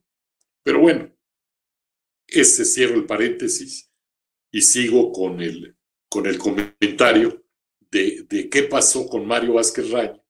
Pues a mí me obliga prácticamente a renunciar porque me manda 22 auditores a mis oficinas donde tenía yo la federación y también eran mis oficinas personales. Ahí yo manejaba a Grupo Citro, que es un grupo este, interdisciplinario, y de ahí vivía y comía este, tu servidor y mi familia. Y de ahí me mantenía. Y de repente llegan sin más este, 22 auditores y voy a ver al procurador fiscal y le digo, ¿qué pasa? Y pues llego a ver a, a la casa de Mario Vázquez Raña y le digo, quítame estos señores y yo renuncio mañana. Entonces, esa es la realidad que pasó y yo la cuento este, de la siguiente manera. Yo no eh, le quité cinco años al básquetbol, yo le di cinco años de básquetbol y cinco años de, de un periodo de federación con triunfos, ¿sí? O sea, se los quité a Jorge Tucen y a lo que pasó después de 25 años. Jorge Toussaint siguió ahí, el básquetbol se fue, primero quitó los campeonatos nacionales, metió a los clubes, este, tuvimos un décimo lugar centroamericano, después de haber sido en el 90 campeones, décimo lugar centroamericano. Este, un problema terrible por todo, por donde lo veas. Cambió a un señor Basulto, después volvió él. Fue un periodo de 10, 12 años que siguió con esto. Y posteriormente, en, en el 2011, bueno, se crea una alianza que la, que la dirige Arturo Guerrero y Fratello, y una serie de basquetbolistas que le daban apoyo a, la alianza. En medio, la alianza trató de hacer algo y después nace la DEMEVA, derivado de la alianza nace la DEMEVA, por ahí del 2008. Y en el 2011, Mario Vázquez Raña, por, este, le dicen por, por sus tanates, ¿sí? llega y dice, la Federación de México es la DEMEVA. Y lo voy a decir así, de claro, porque él la impuso, porque había unos Juegos Panamericanos en Guadalajara y porque iban a quitar al básquetbol y eso les daba menos rating de publicidad y de televisión. Entonces dice, la de MEVA es la Federación de México. Y de ahí no se movieron por, en realidad, oficialmente la de MEVA es nueve años hasta la fecha, ¿sí? En contra de los no, 89 años de la Federación Mexicana de Básquet. Después, Tucel le cambió el nombre, de, en vez de tener la Federación Mexicana de Básquetbol como había sido siempre, se la cambia a Federación Mexicana de Baloncesto. También una, un, término que, que, que, después de tantos años de, de que fuera básquetbol para nosotros, pues le ponen baloncesto. En fin, son este, cuestiones de maquillaje eso, porque la situación de profundidad es que quitaron los campeonatos nacionales, que quitaron la, mecánica de que, de que los jóvenes de los sectores populares no pueden participar en las elecciones nacionales, les quitaron el ánimo, ya no hay campeonatos en las diferentes categorías, eran auténticas fiestas, eran éxitos económicos, sociales, y obviamente deportivos, y también este, quita eh, todo, todas las asociaciones que vienen desde los, municipios, las asociaciones estatales, ¿sí? Y crea ahí un, un bodoque de ligas este, que son las profesionales, y no por tener 10, 12, 14 equipos profesionales, vamos a decir que hay básquetbol en México, ¿sí? Porque si analizamos esos equipos profesionales, ¿cuántos jugadores realmente mexicanos están jugando en esa liga? Entonces, si somos 125 millones de habitantes, pues debemos de tener unas ligas, ¿sí? Este, tremenda categoría triple A, doble A y A, ¿sí? En varonil y femenil, y un, y un gran intercambio entre, entre ese tipo de ligas con nuestros hermanos mexicoamericanos en los Estados Unidos. Ese, es el, ese sería el planteamiento. ¿Cuál, ¿Cuál es el enfoque de estas gentes? Estas gentes después cambiaron de nombre a Juan González, que era amigo de Tucen, por Modesto Robledo. Ellos hicieron amigos de Horacio Muratore.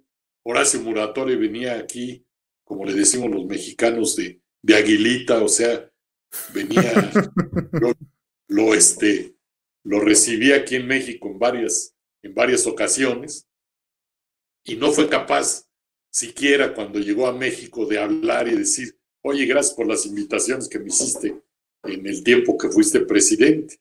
Después fue presidente de, de, de FIBA y estas gentes muy hábilmente pues, lo hicieron su amigo y su socio y después contratan a Sainz, que sale en, una plana completa en el país, que la, que la Federación de, de, España este, se robó quién sabe cuántos millones de euros, pues y, y, es el que viene a sancionar a Doña Sochi, pues imagínense cómo estamos.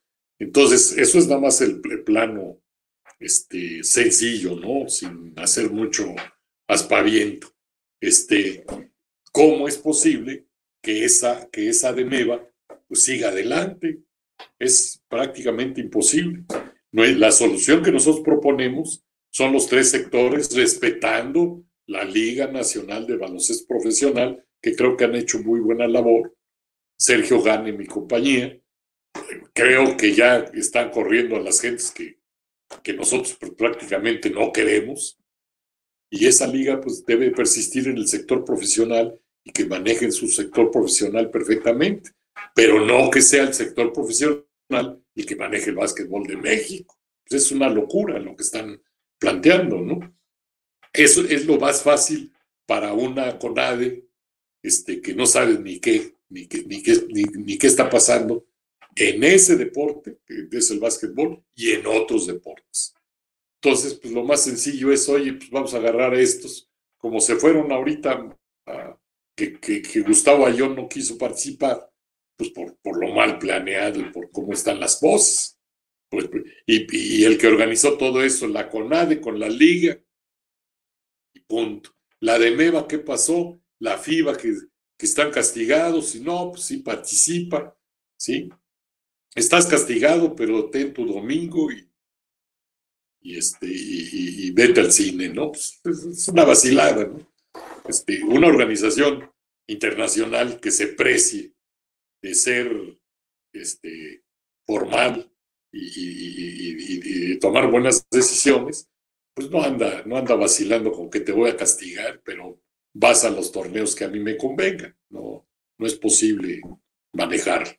Esto se tendrá que manejar a nivel, este, yo siento que la Secretaría de Relaciones Exteriores puede hacer un gran papel, manejar todas las federaciones, decirle al mundo que nosotros somos mexicanos 125 aquí y 35 allá. ¿Sí? Somos 170 millones de mexicanos. Y así como Rusia, este, de repente era un país y se convirtió en 8 o 12 países, este, y que la competitividad pues, cada día es más difícil, o como los yugoslavos, ex Yugoslavia, se convirtieron en cinco países, este, que los serbios y los croatas y los bosnios, o sea, son equipos que, que, son tremendamente competitivos, pues México también en ese plano internacional, pues es una realidad que México, si recibimos 40 mil millones de dólares de los mexicanos de allá, pues no los dejemos competir por México. Esa es una locura, ¿no?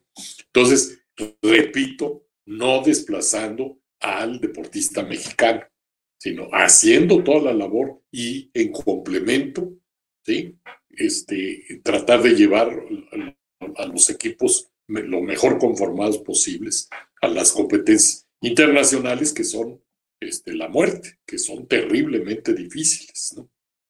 Comentaba hace rato, este, usted, Comentaba usted de que eh, Vázquez Raña prácticamente fue el que impuso a, a o era su, era su gallo, y también de que fue Vázquez Raña, este, perdón, eh, los que decidieron cambiar el nombre de, de la federación hacia Demeva. Ahora yo le quiero preguntar, ¿alguien ahora tiene que decidir o alguien tiene el poder de decidir y de decir, a ver, vamos a regresar, o sea, igual por decreto, vamos a regresar a, las, a la federación, vamos a hacer las cosas como antes y Ademeva se queda a un lado. ¿Existe esa posibilidad así de tajante o tiene que ser un proceso? Eh, ¿Cómo es? Pues yo creo que eh, no debe de ser un proceso porque simplemente la autoridad deportiva del país es CONADE en este momento. Y, y si CONADE dice que sí y el Comité Olímpico dice que sí, este, el, el único que debe de, organizarse y hacer las cosas bien es la Federación Mexicana de Básquetbol.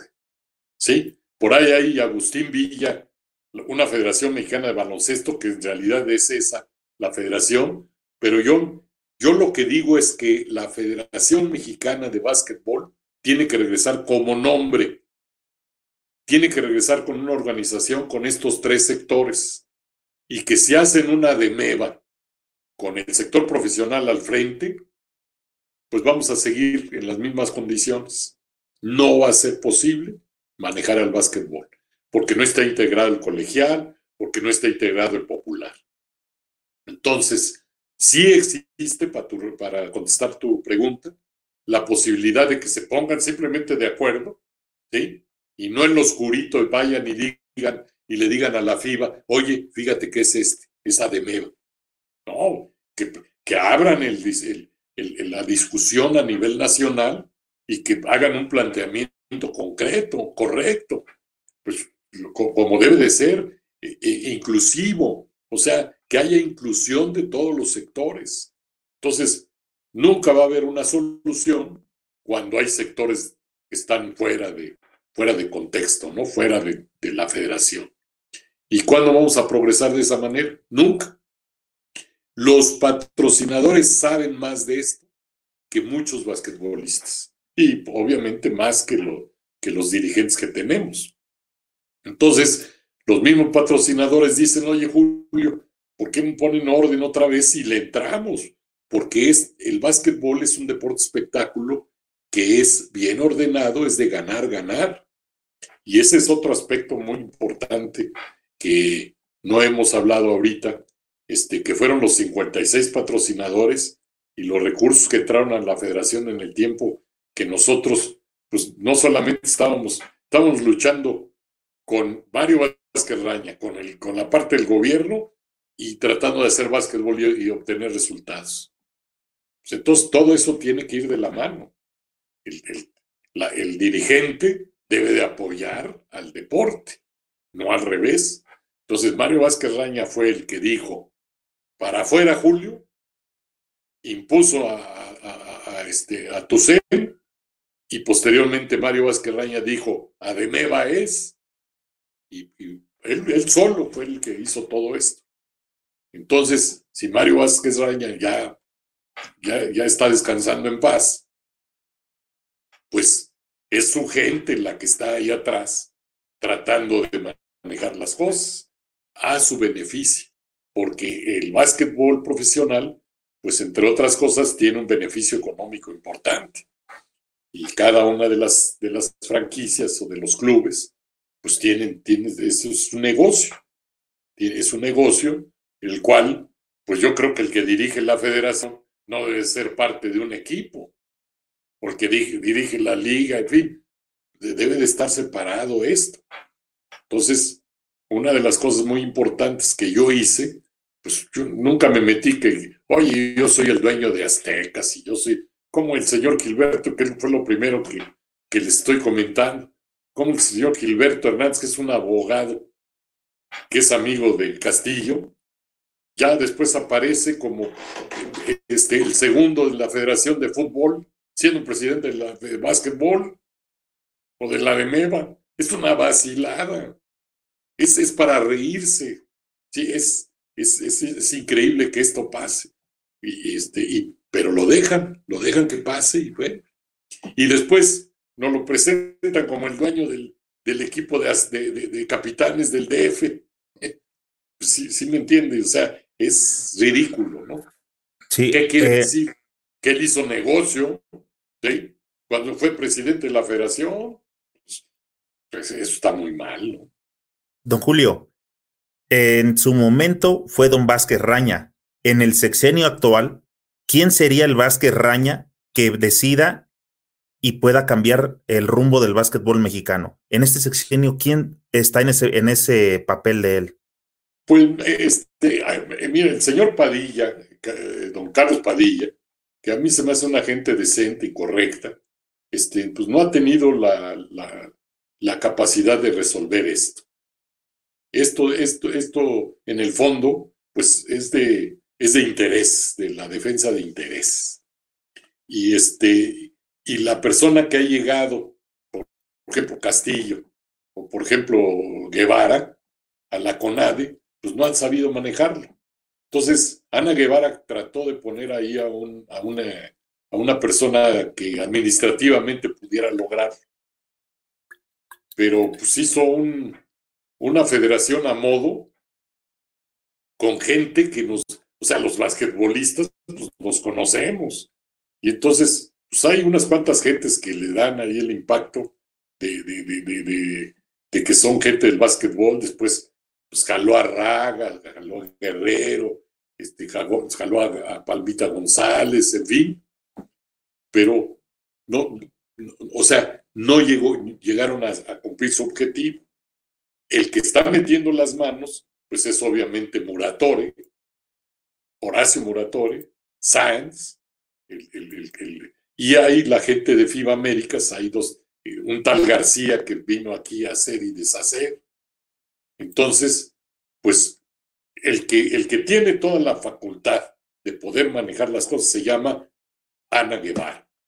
Si Ana Guevara llega y dice, a ver, las cosas deben de ser así, pero no, no, no son así porque el día de, el día de hoy me, enojé y estoy, estoy en contra de. No, necesita hacer un, un estudio como el que le planteamos, un estudio profundo de las causas, del por qué, ¿sí? De hacia dónde vamos, cómo lo vamos a hacer, de, de cómo trabajar un programa a corto, mediano y largo plazo, de hacer planeación deportiva y de hacer planeación financiera, porque el deporte necesita de recursos, recursos humanos y recursos financieros. Y poder, en base a eso, dar una respuesta, qué es lo que queremos hacer para el básquetbol. Por eso nosotros lo hicimos y a final de cuentas le dijimos, queremos y aportamos esto para que, iniciando con un programa piloto que, se, que pudiera ser el básquetbol, lo ampliáramos a los deportes de conjunto de México. ¿sí? Ese, ese es también. Y contando la pregunta es, se llama Ana Guevara. Hablando de, de recursos, de cómo obtenía recursos, eh, quería tocar ese punto porque varios de los invitados que hemos tenido por acá, que han desfilado por acá de la vieja guardia, siempre hablaban también que parte del éxito de una selección mexicana era que tenían giras largas, concentraciones también bastante largas, preparándose para X campeonato. Y todos corrían con sus gastos, o sea, no estaban preocupados tanto por ese tema.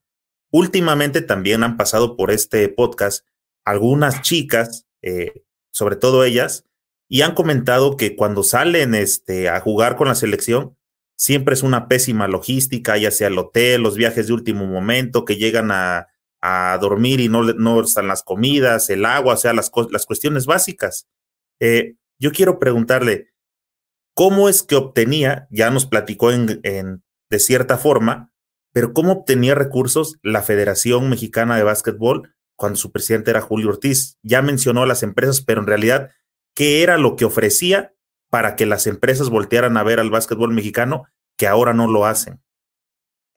A ver, nosotros primero hicimos un programa que se llamó Programa Nacional del, del Básquetbol 90-94. Y este era un estudio de mercado y era un estudio de planeación a corto, mediano y largo plazo. Corto a un año, mediano a tres y largo a, a seis. Y sobre eso dijimos que íbamos a hacer el primer año, el el segundo, el tercero y el cuarto, que era el periodo para el cual estaba electo, y dos años más. Este, pues yo soy economista, me dedico, eh, una de nuestras materias es la planeación, pues hice un, programa de ese tipo. Este, cuando yo llegué con Mario Vázquez Raña a decirle que iba a hacer este programa, que nos iba a costar 100 mil pesos en aquel tiempo, pues prácticamente no era nada comparado con lo, con, lo que nos dio, él dijo, yo no te doy un quinto. Yo le, le, planteé, la CODEME nos iba a dar un 25 este, de apoyo, un 25%, la Federación un 25%, la CONADE un 25% y el Comité Olímpico un 25%. Y él no quiso participar. Desde ahí empezó un rechazo a Julio Ortiz para hacer las cosas. Después de eso hicimos un programa comercial y el programa comercial tenía metas a corto, mediano y largo plazo. Entonces, ¿qué hicimos? Este, un programa en el cual la CONADE nos apoyaba al principio mucho, ¿sí? En un 80-20 y iba reduciendo ese apoyo a medida que pasaban los años 60-40, 40-60, 2080 y terminar prácticamente sin apoyo del, del gobierno. Nosotros empezamos el 2 de febrero y para el 15 de febrero de 1990 le entregábamos dos mil dólares a cada, a cada uno de los muchachos de la selección. Ya estaban entrenando con Raga y Guerrero en el primer equipo, Pompiani y Toño Ayala en el segundo equipo, y otros dos entrenadores también de gran reconocimiento en el tercero. Y así en las mujeres. A los hombres les dábamos a 16, 2 mil dólares son 32 mil dólares, más 16 mil dólares a mil dólares a cada mujer. Eran casi 50 mil dólares mensuales que cobraban directamente en la CONADE. ¿sí? Entonces, ese era un apoyo a la federación. Entonces, todos los gastos que nosotros hacíamos, los viajes, estos gastos, los pagos a los entrenadores, todos los daba la CONADE. Por eso yo al final digo, oye, ¿cómo le hacen para castigar a un presidente de una federación que dice que se robó dinero? Si a mí nunca me dieron un quinto, me daban para gastos administrativos y una parte menor. Pero ¿cómo pueden acusar? Y nosotros poníamos, cuando no salían los recursos de parte de ellos, poníamos ya el dinero nuestro. Y ya después salir sustituyendo. Cuando empezamos con los resultados, fuimos en julio, fuimos una copa en China que se llamó William Jones, se llama todavía la Copa William Jones. Y empezamos a entrenar juegos de preparación. Para, para esa preparación ya teníamos 30 juegos internacionales.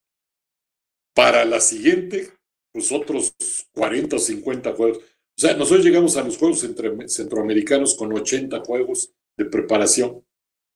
E, este, con, con ese, con, lo, con la pregunta que tienes. Este, con dos mil dólares al mes, pues en este momento dos, uh, son 40 mil pesos al mes, son buenos en donde quiera que los, que los veas. Obviamente, ya en la liga profesional, pues pagan más, pero acá, como, como la liga profesional no, no convivía, ah, algo muy importante, el CIMEVA, que era la liga que, profesional que yo que participaba con, cuando yo estaba, no quería pertenecer a la federación. No quiso pertenecer el primer año, el segundo año, y en el tercer año nosotros este, organizamos una liga profesional llamada Conferencia de Básquetbol Profesional, con 16 equipos, ¿sí? Para que jugara el tercero, cuarto y quinto. Y en el sexto año, ya cuando llega Tucen, la cambia nuevamente a Cimeva. Entonces, este, nosotros empezamos a dar resultados deportivos que atraían a los patrocinadores.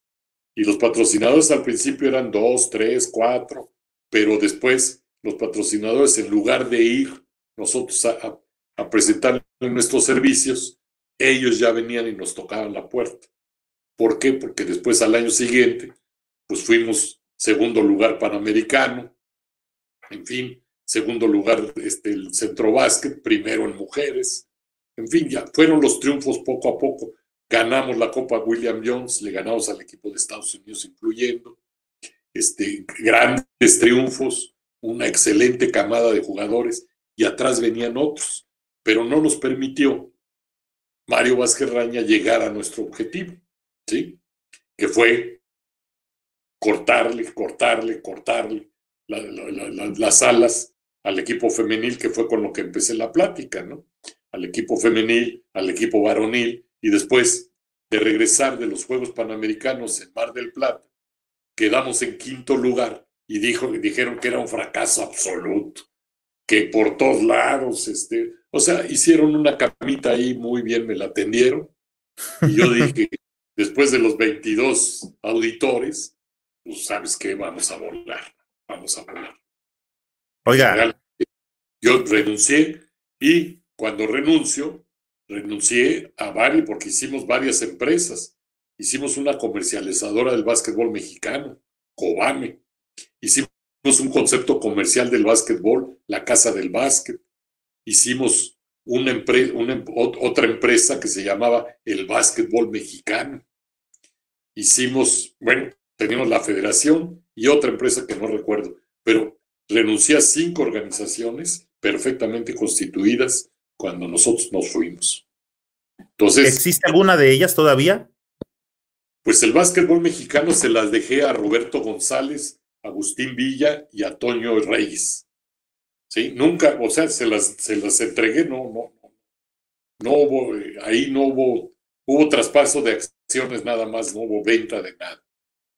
Y, varias personas se quedaron con las empresas, yo renuncio, este, yo nunca fui socio de las empresas, las empresas eran para el básquetbol y eran propiedad de la Federación de, de Básquetbol.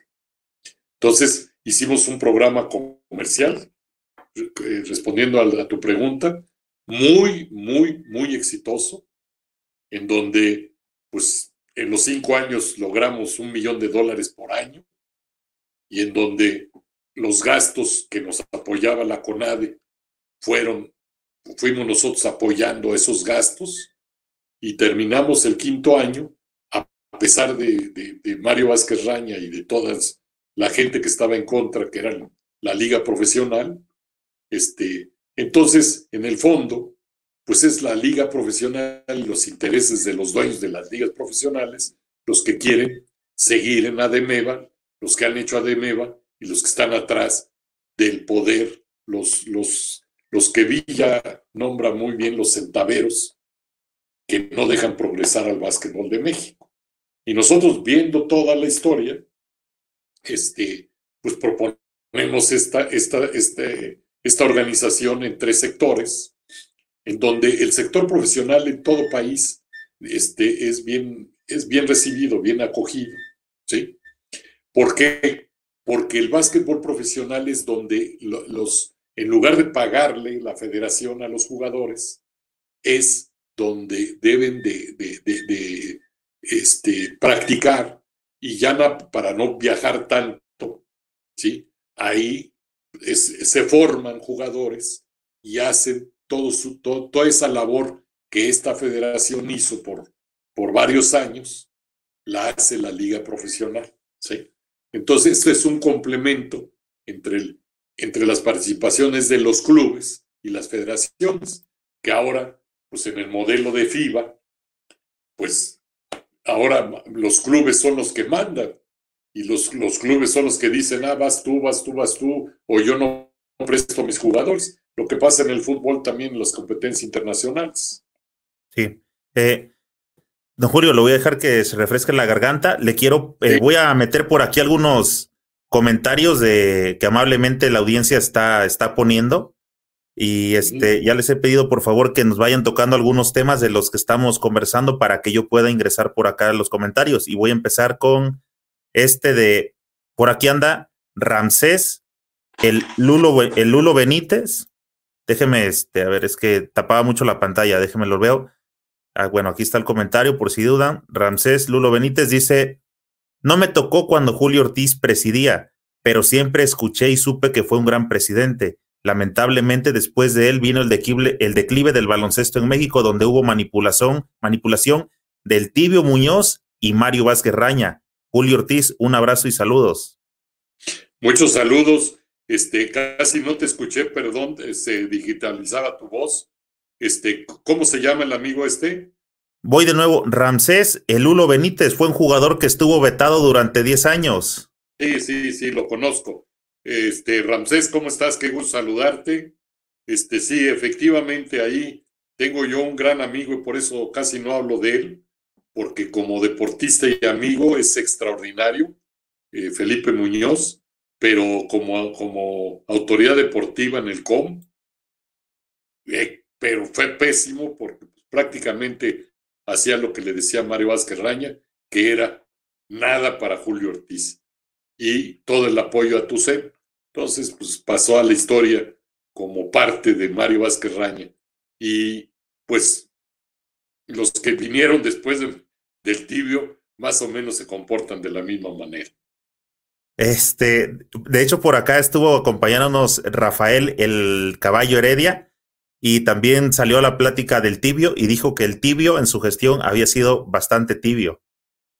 Sí, no, pues eh, eso, pues a mí no me gusta hablar mucho de, porque él es un gran amigo, este, convivimos muchos años desde el Comité Olímpico Mexicano, este, lo considero mi amigo, pero como dirigente, y yo como dirigente deportivo sufrí mucho, porque él aplicaba pues todo lo que Mario Vázquez Raña le decía, y pues era, era prácticamente eh, la guerra con ellos. Este, a mí me da mucha pena Felipe porque en el periodo de él, siendo diputado, fue cuando le cortaron la cabeza a la CODEME como, como organización dentro del Sistema Nacional de Deporte. Y nosotros pensamos que la CODEME pues es indispensable para México. La CODEME, hagan de cuenta, todas las federaciones están aglutinadas en la CODEME y es como que le cortaron la cabeza a la CODEME y no pusieron, pusieron en la ley, hay un remedio que ni me sé cómo se llama, porque no ha resultado, ¿sí? O sea, hasta la fecha no hay nada de eso. Y entonces las federaciones andan volando solas, ¿sí? Porque no tienen, el Comité Olímpico no tiene ninguna autoridad sobre las federaciones, ¿sí? Y el, el, la CONADE, pues prácticamente los mueve el dinero, pero, pero para asuntos internos de las federaciones, pues la CODEME, si le quitan también los recursos y la quitan de en medio del sistema del deporte, pues la quieren matar. Y fue en el periodo precisamente del tibio que hicieron esto. Es una eh, desgracia y que siga así, ¿eh? Sí, dice por acá el Alonso, me acuerdo de Julio Ortiz en el 91, el último de los mejores, después vino lo peor del básquet. ¿Alonso qué es? Alonso GR, sus iniciales pone ahí en su perfil. Ah, sí, sí, sí. Bueno, totalmente de acuerdo. Hicimos una gran labor, tuvimos triunfos, tuvimos, eh, porque podíamos haberlos no tenido, ¿eh? a pesar de todo el programa que implementamos y el éxito, porque el deporte, pues es muy difícil. Este, claro, te preparas en todos sentidos, y tienes que lograr el triunfo, pero también, y todos los deportistas que conocemos, que hay condiciones que son, que escapan totalmente a nuestro control y que en cualquier momento, como pasó en el preolímpico de, de Portland, que por una canasta tiró el nazi, se buchaqueó, era una de tres, por esa canasta, este, íbamos a los Juegos Olímpicos este, en Barcelona. Y, después nos gana Venezuela y ya terminó el sueño de ir a los Olímpicos. Y este, algo muy importante que es con referencia al básquetbol del mundo y de México, es una anécdota que traigo a colación con España. España siempre jugó muy a la par con México y tan a la par que en 1968 los españoles traían a dos jugadores norteamericanos nacionalizados. Uno era Luis y el otro era Bravender. Y en, el, Palacio de los Deportes, este, casi terminando el juego, Luis tira un gancho de casi de media cancha y la mete que existí, que de haber existido los tiros de tres, nos hubieran empatado. Entonces nosotros le ganamos a España, México le gana a España y este, pues quedamos más arriba que ellos, por un punto. En 1972 vamos al preolímpico y en Augsburgo, antes de los Juegos Olímpicos de Múnich, en donde Rusia queda en primer lugar, este, España elimina a México por un punto, por un punto regresamos al preolímpico de, de, Canadá para ir a Montreal en el 76 y México nuevamente elimina a España por un punto. Entonces, estamos hablando de tres, tres Juegos Olímpicos en donde la diferencia con España era de un punto. España ahora es el campeón del mundo y México, ¿dónde está? España tiene una liga maravillosa profesional, ¿sí?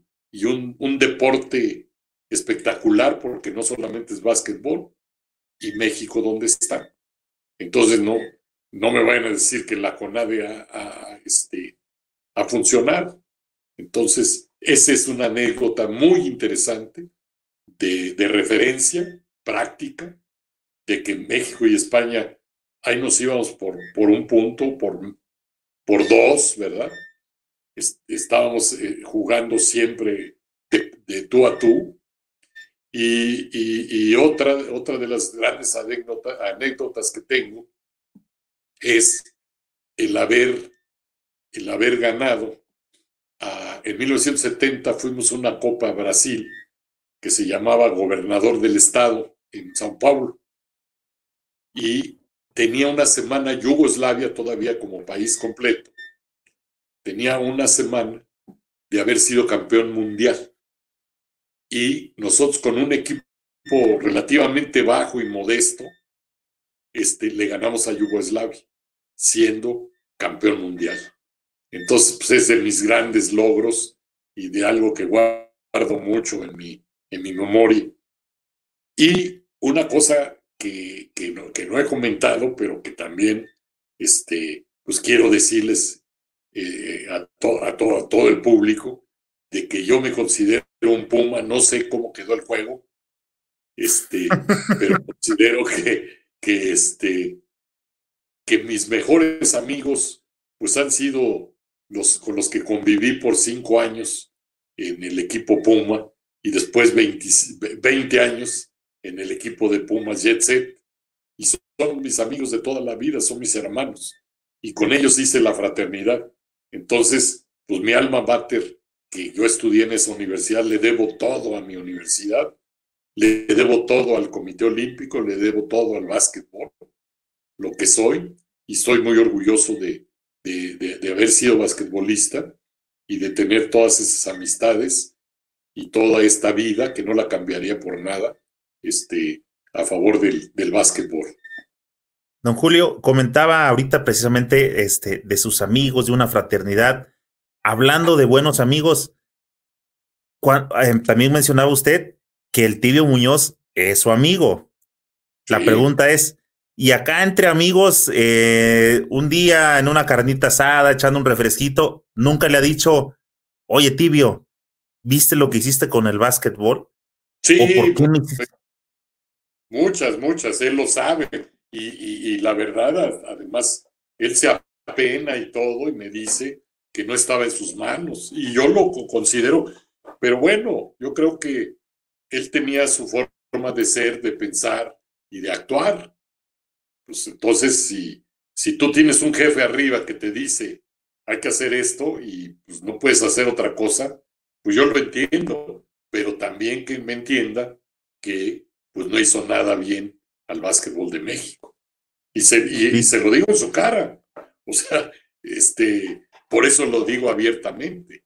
Y mucha gente de nuestros amigos lo, lo sabe, lo conoce y se los digo. Y yo a ninguno, incluyendo a Mario Vázquez Raña, se lo dije en su cara. Yo lo que estoy defendiendo es al básquetbol de México. No tengo ningún interés personal, ni tengo dinero puesto en el básquetbol, ni nada. Yo lo que quiero es que México y su básquetbol siga adelante. Y es mi misma posición que, que tengo actualmente. Yo lo que quiero con toda esta participación es que México salga adelante en básquetbol. Y sé que tiene la posibilidad de ser nuevamente de los 10 mejores equipos del mundo, este, con un gran trabajo y con, con un cambio de mentalidad y un cambio de estructura en el deporte de México. Hablando de su alma mater, el, todo lo orgulloso que está, quiero compartirles a la audiencia que antes de que entráramos a, este, a esta charla del en vivo, a lo que yo le llamo la previa, estaba saludando al señor Julio, conversando y estábamos acomodando su cámara y me dijo, aquí estoy bien porque quiero que se vea atrás el Puma del cual estoy tan orgulloso. Y hablando de este, de su alma mater, del orgulloso de los Pumas, dice por acá Leobardo de Lozano. Eh, un saludo a tan grato personaje. ¿Le podrías preguntar si hay algún libro sobre el básquetbol en la UNAM o sobre el básquetbol universitario en México? Sí, precisamente nuestra, bueno, este, a nuestro amigo le, me voy a quitar la cabeza porque le, tapo lo más importante de la UNAM. ¿Ya lo vieron? El escudo. El, escudo. Ahí se, eh, eh, quité un cuadro de un lado para ponerlo ahí. ese es el escudo. De la, y estoy muy, muy orgulloso de, de ser universitario, de, de, de, haber estudiado en la UNAM. Este, yo creo la mejor universidad de México y yo creo que la mejor universidad de, América Latina. Este, respecto a esto de, la Universidad Nacional y de... La pregunta era, la pregunta era, si hay algún libro sobre el ah. básquetbol en la UNAM o sobre el básquetbol universitario en México. Sí, este, primero sobre el básquetbol universitario, la Universidad de Chihuahua tiene un libro maravilloso de, de básquetbol universitario. Y nosotros, siguiendo el ejemplo de la Universidad de Chihuahua, en la fraternidad, eh, uno de nuestros, de mis grandes amigos, compañero de juego, este, Armando Alarid, le digo el chamaco Alarid, Armando Jaime Alarid, este, se dedicó a hacer un libro de, la UNAM y que él publicó y que nosotros lo consideramos como nuestro.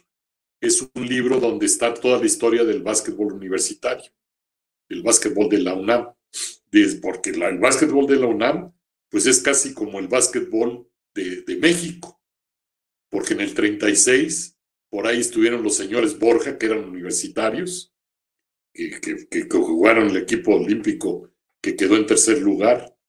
Y, este, y a través de toda la historia ha habido universitarios que han sido olímpicos y que, y que, bueno, pues el libro está muy bonito. No sé eh, si Armando todavía tenga, tenga libros disponibles, pero con mucho gusto yo les puedo dar los teléfonos o la información de Armando. Él hizo varias, eh, varios, uh, ¿cómo se llama?, ediciones. Este, y el que hay un, libro muy reciente, precisamente es del de Toño Mendiola. Este, a ver, pues, mire, este, libro, que es la historia, la historia del, del, básquetbol de México, FIBA.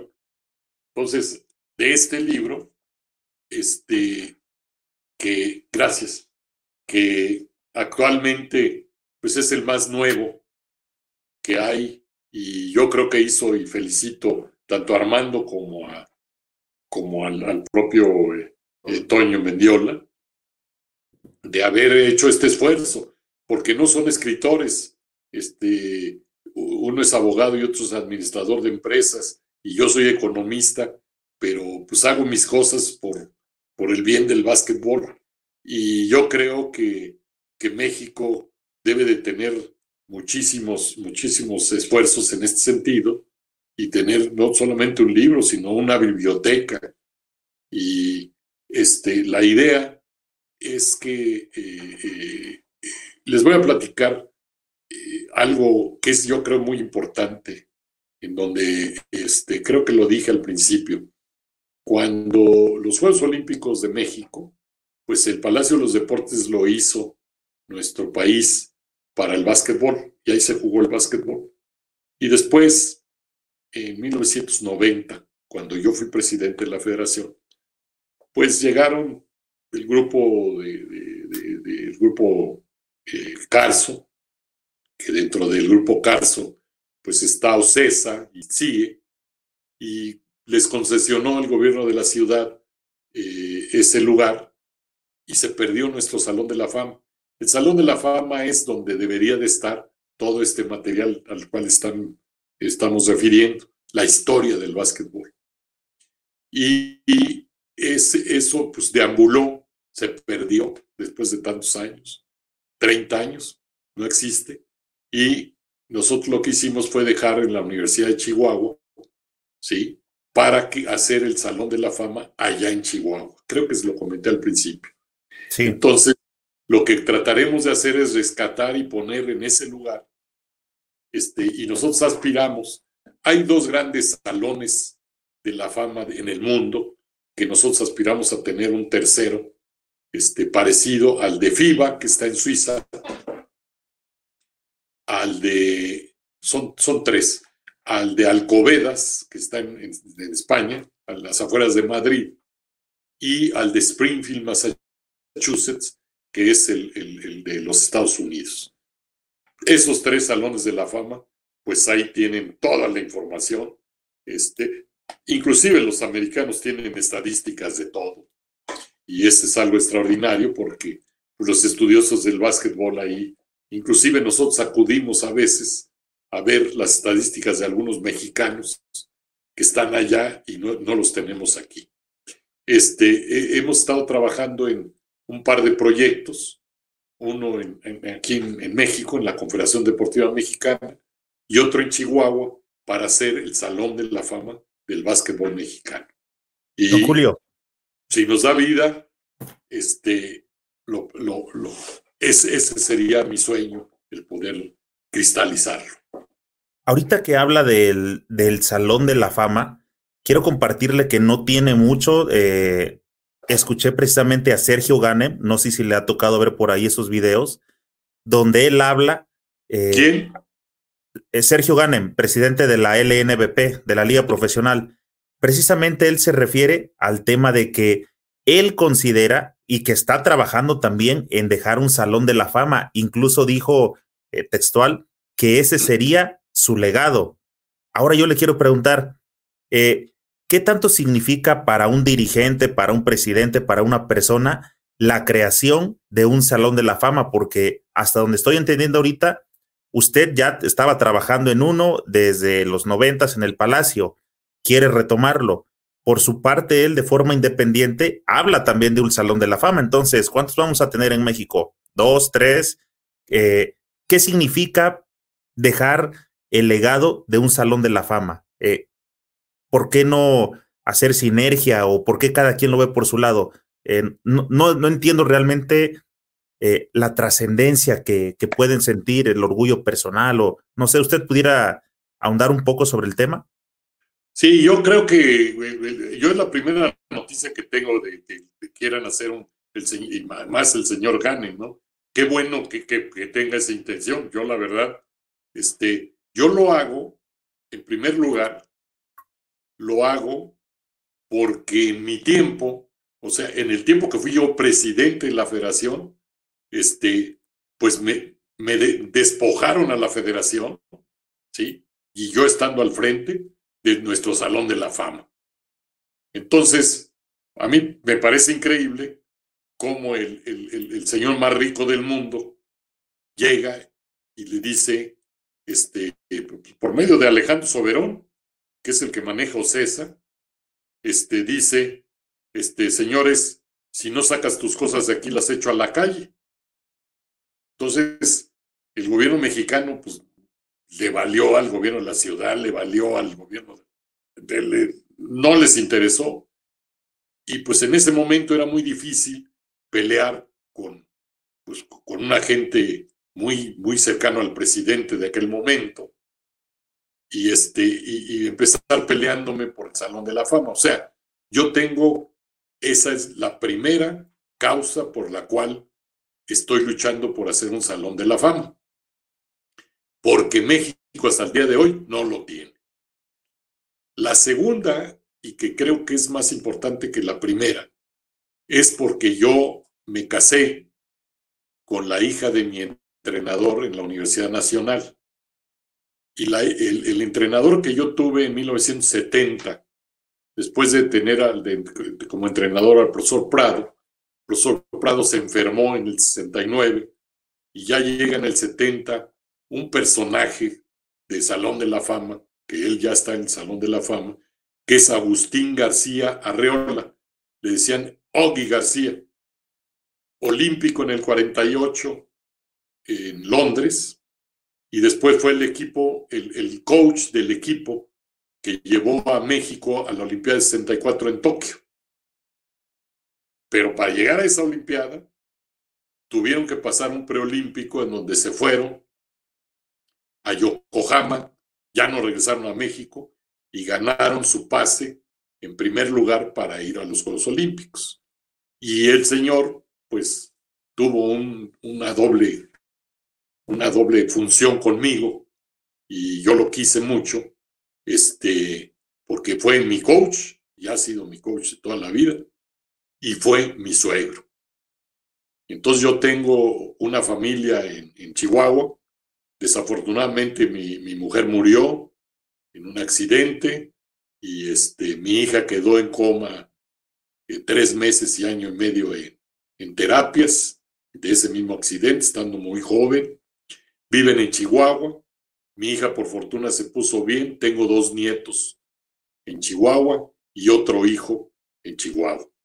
Entonces, pues conociendo y todo el mundo, nadie me podrá refutar que, que, que, Chihuahua ha sido la cuna del básquetbol de México. Entonces a mí se me ocurrió hacerlo en Chihuahua. Tengo el apoyo del gobernador, tengo el apoyo del rector, tengo el apoyo de, de gente de la Canaco, de, en fin, de las organizaciones empresariales. Y hay un terreno hay un fideicomiso del centro histórico, hay un proyecto grande, un proyecto importante, ¿sí? Y que ojalá, ojalá eh, Dios me, dé tiempo para poder hacer ese Salón de la Fama. Este, ese Salón de la Fama, pues, es añorado por todos los basquetbolistas mexicanos y todos los estudiosos del básquetbol, donde debería, el Salón de la Fama debe estar la biblioteca del básquetbol, las estadísticas, los recortes, en fin, todo lo que es el, el básquetbol de México. Y, y, pues hicieron su chamba muy bien todos los presidentes anteriores a, a nosotros.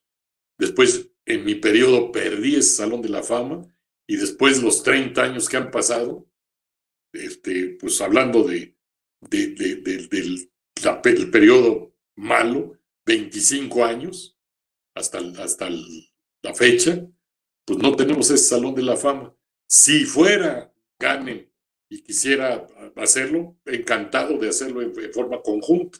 En donde, bueno, pues que, que se dé, si él eh, quizá lo quiera hacer en Monterrey, este, aquí en la Ciudad de México yo no he encontrado eco para, para hacerlo.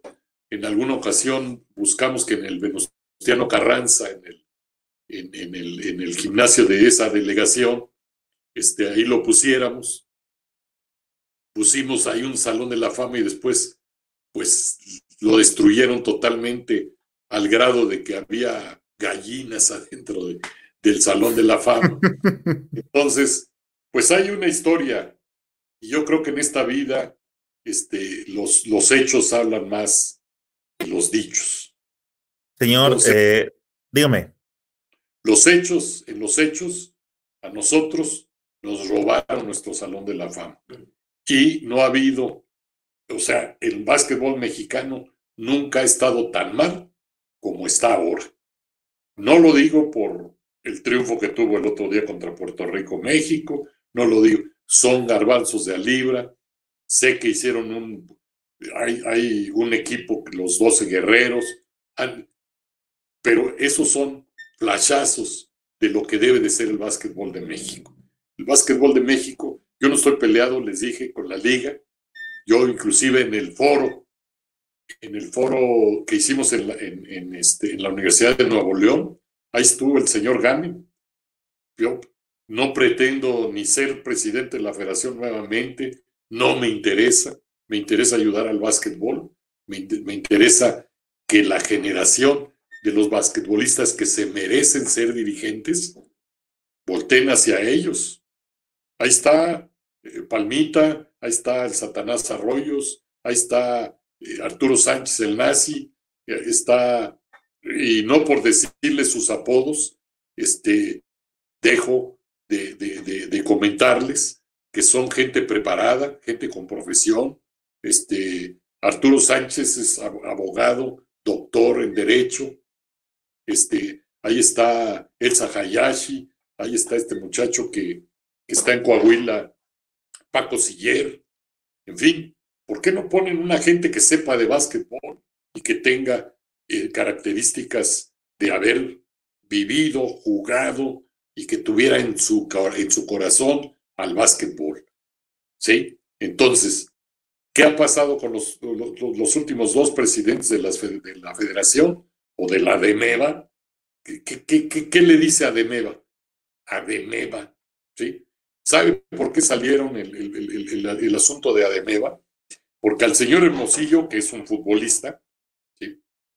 todo el mundo lo conoce, que es un futbolista, en alguna ocasión fui a verlo y yo le dije que lo que debería hacer México es cambiar a todas las asociaciones civiles deportivas para que Hacienda le, le, signara en lugar de la AC como asociación civil, una AD que, se, que, pusiera ser asociación deportiva y que hubiera un margen en el pago de impuestos y, en un procedimiento fiscal para darle apoyo al deporte, ¿sí? un, pedacito menos o más en el sentido de aportaciones para que las asociaciones deportivas pudieran captar recursos del fisco de manera importante. Esa fue mi explicación.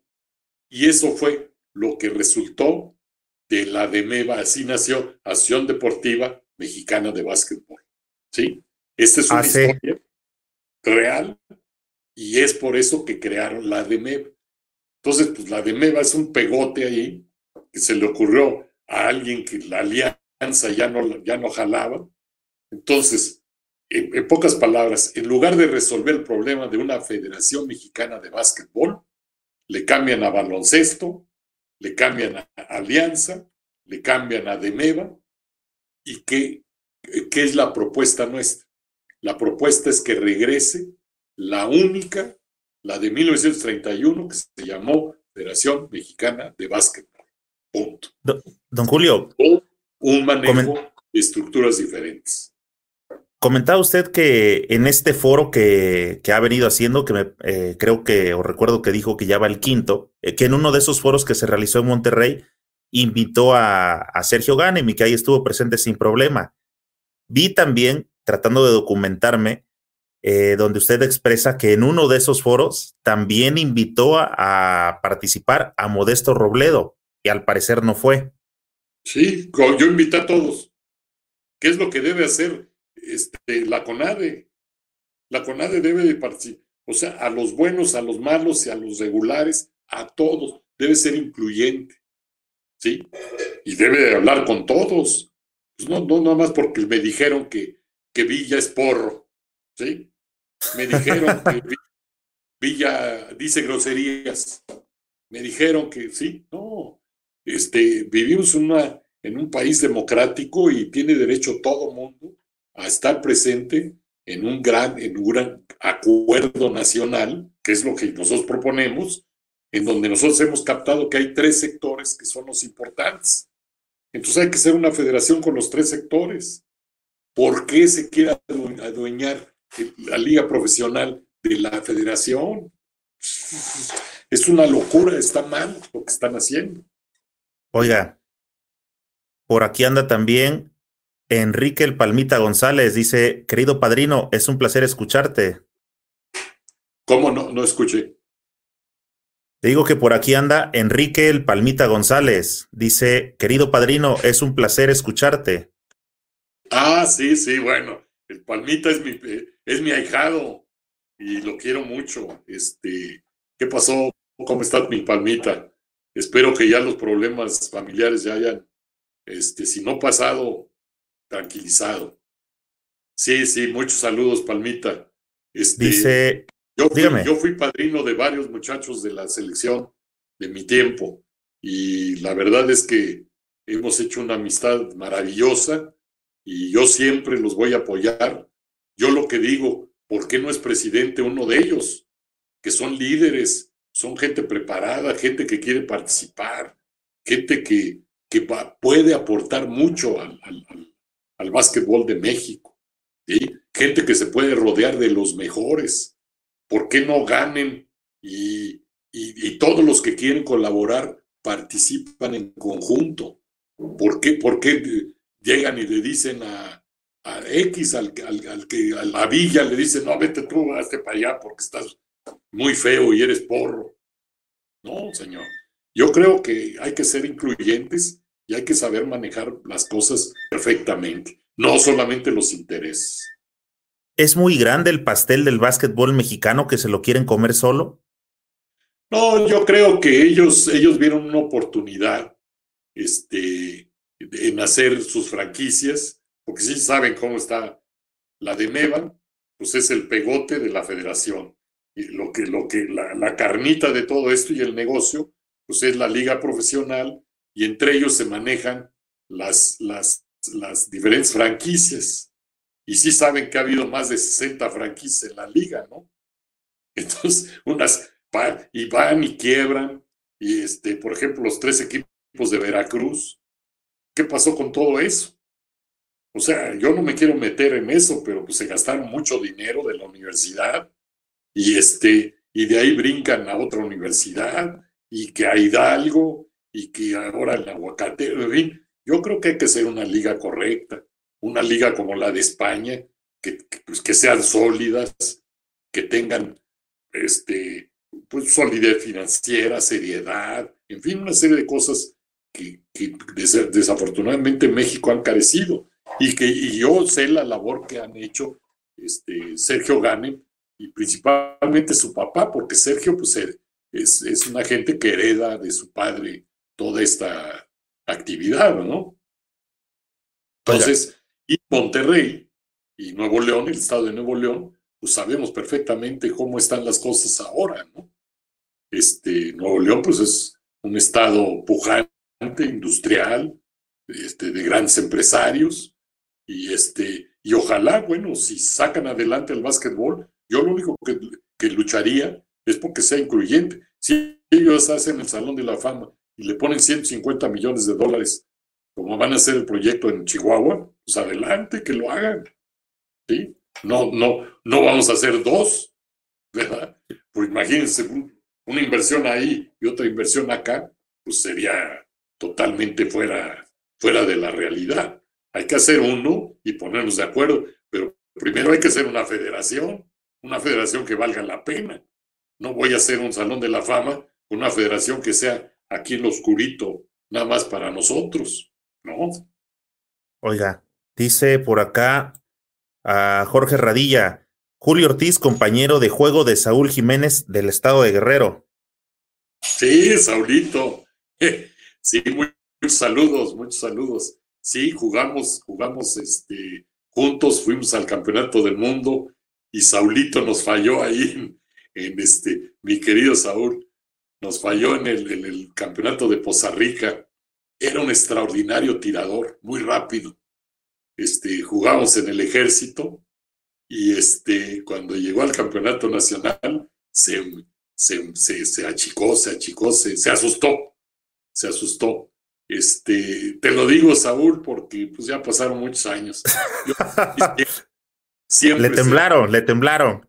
Eh, sí, sí serás mi amigo porque si hubieras jugado como siempre jugabas y te conocía yo que eras un tremendo jugador, pero ahí en Poza Rica y también, bueno, pues te enamoraste creo que dos o tres veces. Ah, eso a lo mejor era lo que lo debilitó, ¿no?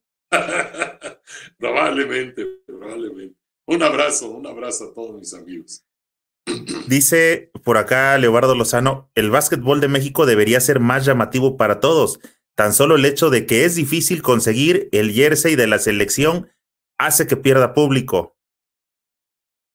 Sí, bueno, es que aquí no, no ha habido ni siquiera esa, eh, esa, esa, esa visión de tener una tienda o un, un marketing deportivo para el básquetbol en donde si la NBA tiene una tienda ahí en Mazarik, pues como la, la, la, la Federación de, de, y el Básquetbol de México no tiene, pues nosotros por eso hicimos la casa del básquet y esa casa del básquet la llevábamos a todos lados y se vendían las cosas de, los mexicanos. Oiga, ¿se acuerda de la ventana de, eh, la primera ventana de hace un año cuando México salió a jugar con unos uniformes grandísimos que ni les quedaban? Sí, claro, claro. Ahí de, de, dónde piensa que, que, sale ese tipo de, no, sí, que se los pongan o mándenselos a hacer? ¿Quién es el que decide ahí? ¿Es el presidente, es la cabeza, es la logística? ¿Quién es? Yo, yo, mira, nosotros hicimos las cosas muy profesionales. Este, cuando fuimos a Portland, mandamos a hacer nuestros uniformes en Estados Unidos y los, los hizo una marca Champion, que, es una marca muy reconocida en Estados Unidos. Entonces llegaron, eh, obviamente creyeron que eran más grandes de lo que decían y creo que el, el, exterior les quedó grande, pero el interior era una preciosidad de uniforme. Este, no, hay gente de marketing, sea, una federación debe de tener gente de, especialista en todo y profesionales en todo. Y una de ellas es pues, precisamente cómo vas, cuál es la imagen de la, de, de, de, la selección nacional, de las selecciones nacionales y de ahí para abajo. Nosotros cambiamos desde el logotipo, ¿sí? El logotipo, hay una historia del logotipo que nosotros tuvimos. Estaba el dueño de Voigt, en aquel, en aquel tiempo era este, Alfonso Pérez Lizaur, y, le hicimos un video que en aquel tiempo, en el 90, pues no había la facilidad de ahora que en el teléfono te, te hace un video, ¿no? No, en aquel tiempo hicimos un video que nos costó nuestra lanita y, y lo invité a la federación, un café y se lo mostré y me dice, Julio, nosotros en Boy tenemos una, una mejor imagen que la federación y le digo, no eres bienvenido en esta federación. Dice, ¿me estás corriendo? Sí, estoy corriendo. Y se fue, corrido. Terminó el primer año, firmamos con Adidas, pero Adidas también, en lugar del uniforme, nos, nos aventó por el mismo precio tenis, balón y uniforme, cuando esto pues, yo lo tenía separado. Total, terminamos con Adidas el primer año y el segundo año después que fuimos campeones en la William Jones y campeones centroamericanos, llegó Alfonso y dijo, vengo a pedir una disculpa y quiero firmar por cuatro años más, que son el balón, que, que vamos a ser el balón oficial. Y aparte, vamos a pagar a gente profesional para hacerte un nuevo logotipo y ellos pagaron una cantidad muy importante para hacer el logotipo de la federación y eso pues, es imagen. Y sí, efectivamente tenía algo de razón Alfonso, porque el logotipo parecía como de la CTM, así, FMB y una, y una bola arriba. Entonces, sí se veía, no se veía muy, muy, muy bien. Entonces hizo un, logotipo en donde era todo un mundo la mitad del mundo, la, mitad de una pelota de básquetbol con unas rayas, o sea, muy modernizado y fue un impacto. Todos los patrocinadores pues querían tener el logotipo y el éxito de la federación.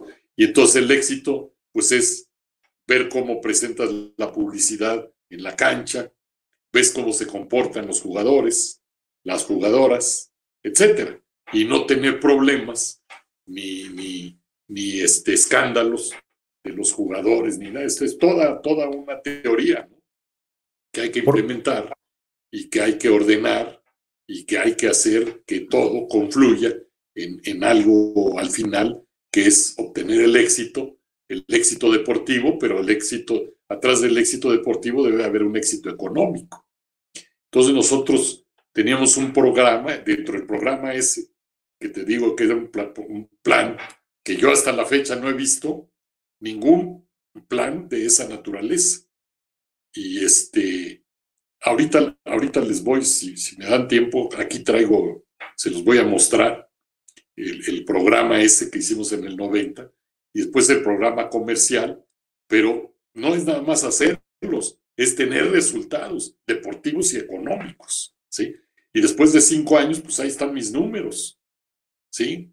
Nació este, el, proyecto NBA. Dijimos que íbamos a hacer el primer juego de la NBA en México y lo hicimos.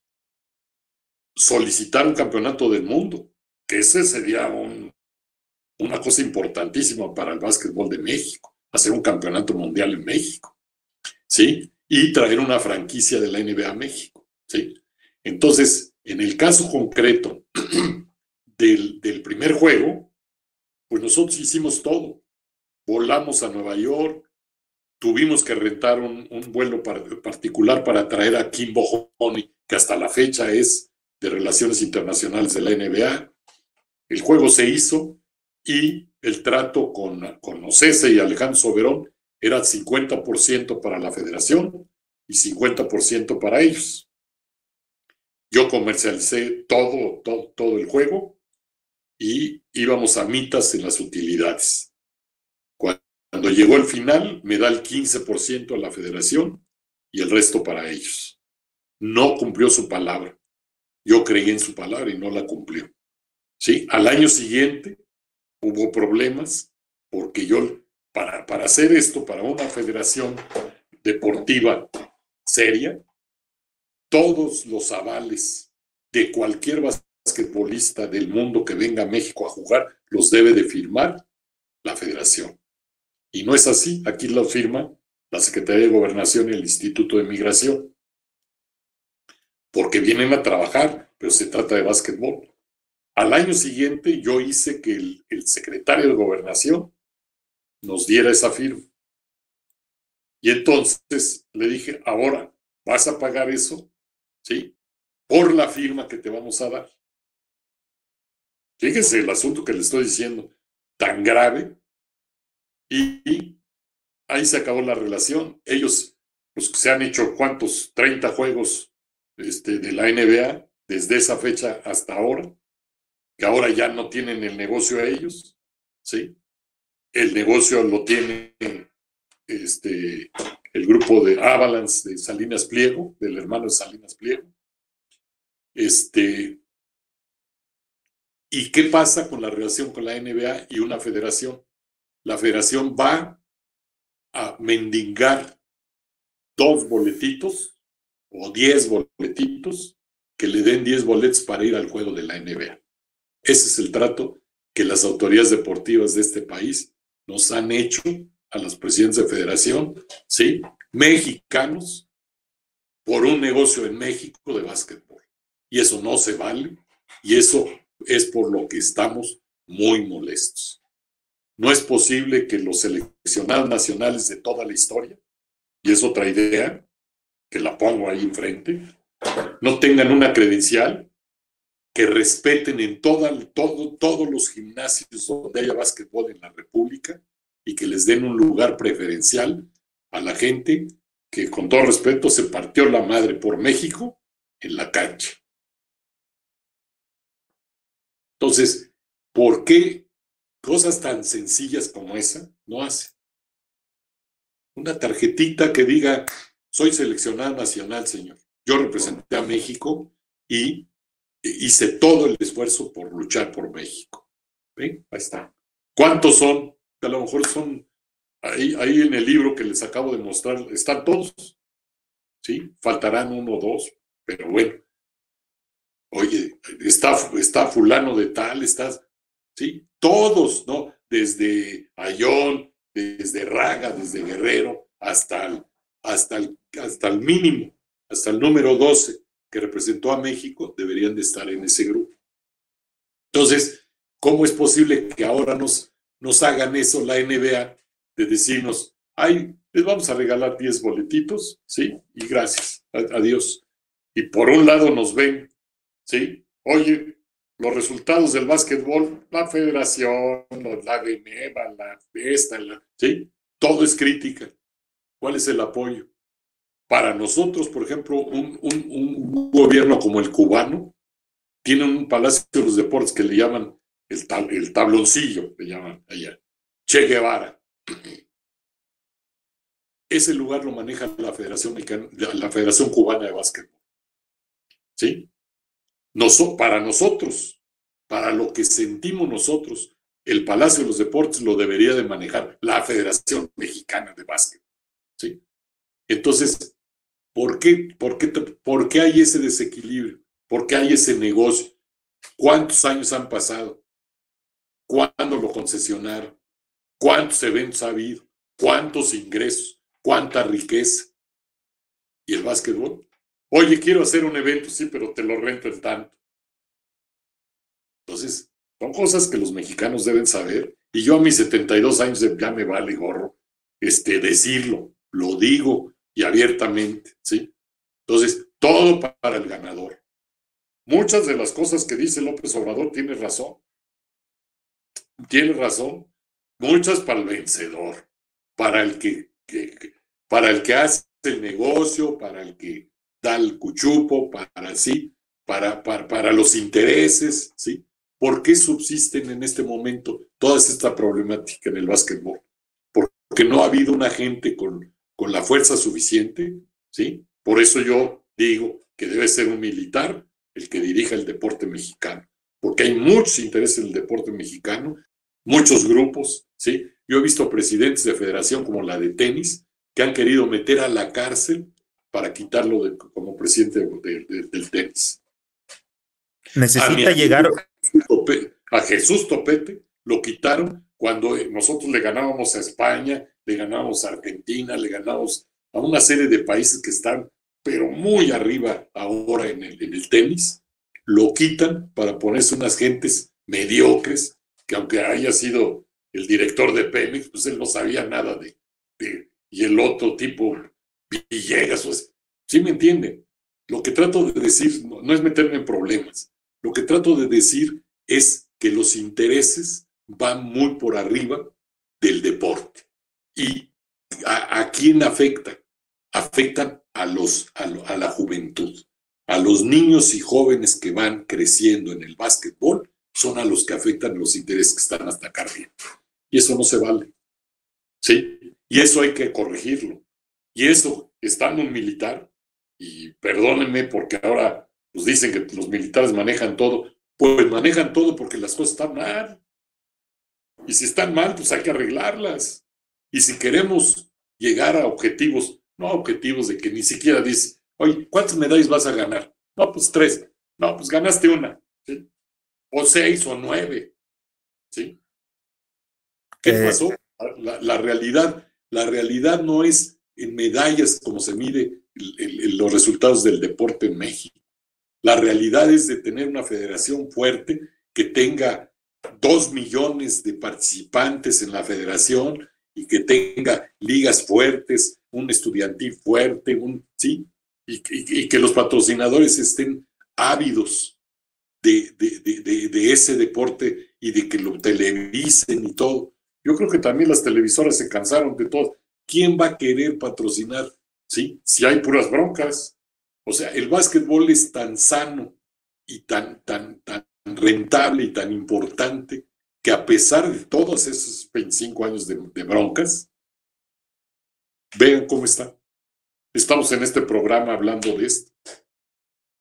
Don Julio, eh, dígame.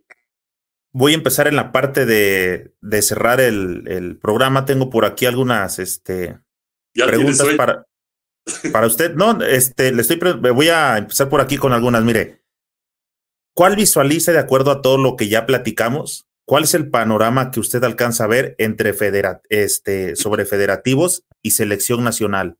¿Qué sigue en ambos rubros para, para México?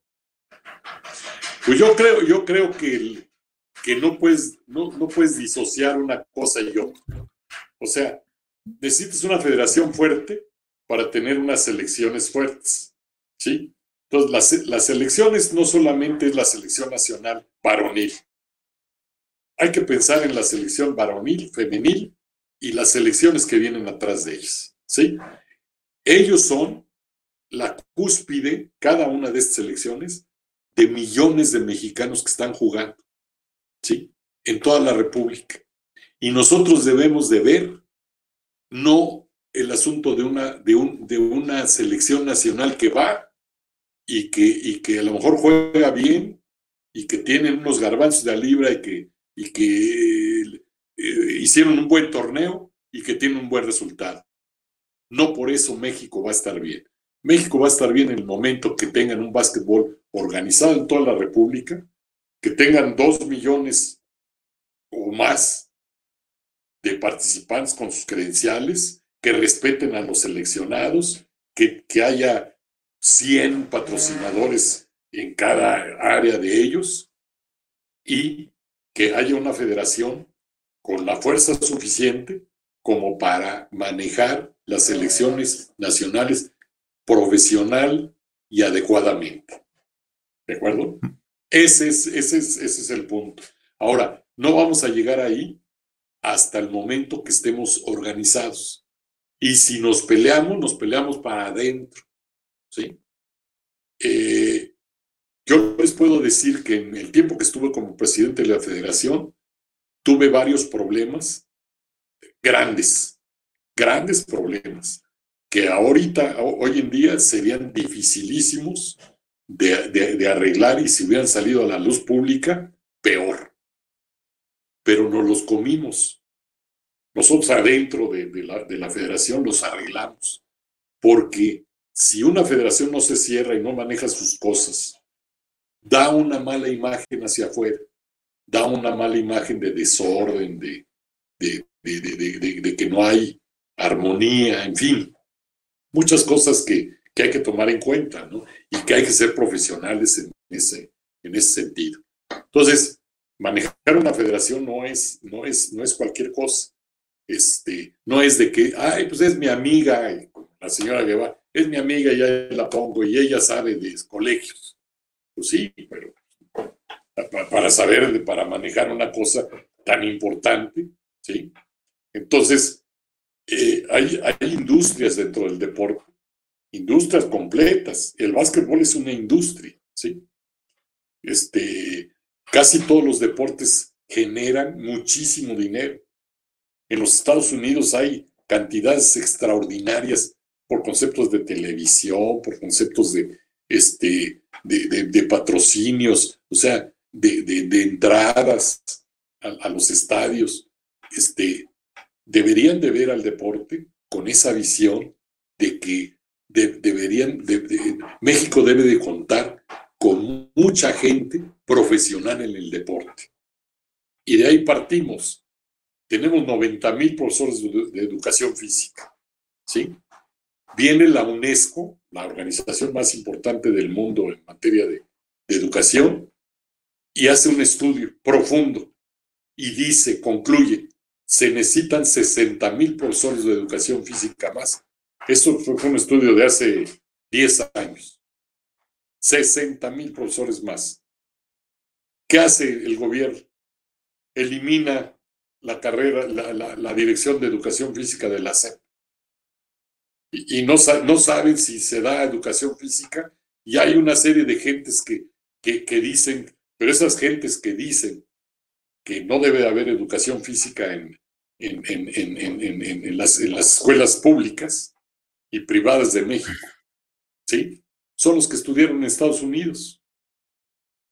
Entonces, quitaron la materia de educación física, todavía están en veremos si la educación física Sí, nosotros somos todo lo contrario. Nosotros queremos que haya 60 mil profesores de educación física más, de hacer universidades, de hacer profesionales del deporte de México, ¿sí? Y que haya generación de ingresos, recursos y que se haga una auténtica industria de cada deporte de México, ¿sí? Es la única Julio, independientemente de quién es el, eh, de las cúpulas directivas o de los directivos de, del equipo de capitanes ahora con su ingreso a la G-League, ¿qué alcanza usted a visualizar que pueda traer como beneficio el que México ya tenga una franquicia dentro de la liga? Bueno, quiero decirles primero que este, este, este, este equipo que, que, que, que dicen que fue el primero, nosotros cuando estábamos en la federación, este, había eh, la G-League de aquel tiempo, ¿sí? Que era una liga que le llamaban de desarrollo. La D-League. Exactamente. Este, eh, que Ocesa nuevamente trató de tomar y hubo un equipo que se llamó Aztecas Y yo fui con el señor Soberón y le dije, y con todos los, todos ellos, a decirles, señores, denos una oportunidad. Que, que la selección nacional sea ese equipo. ¿Sí? Y que, y que se foguee, en lugar de que le cueste a la federación es, es ese desarrollo que debe de tener y esos juegos que participe juntos y ese va a ser el éxito de, de ese equipo y, de esa liga. No quisieron. El único que jugó, el único México americano, ni siquiera era mexicano, que jugó en aquel tiempo en el equipo Azteca se llamaba, fue Andy Olivares. ¿Quién los iba a ver?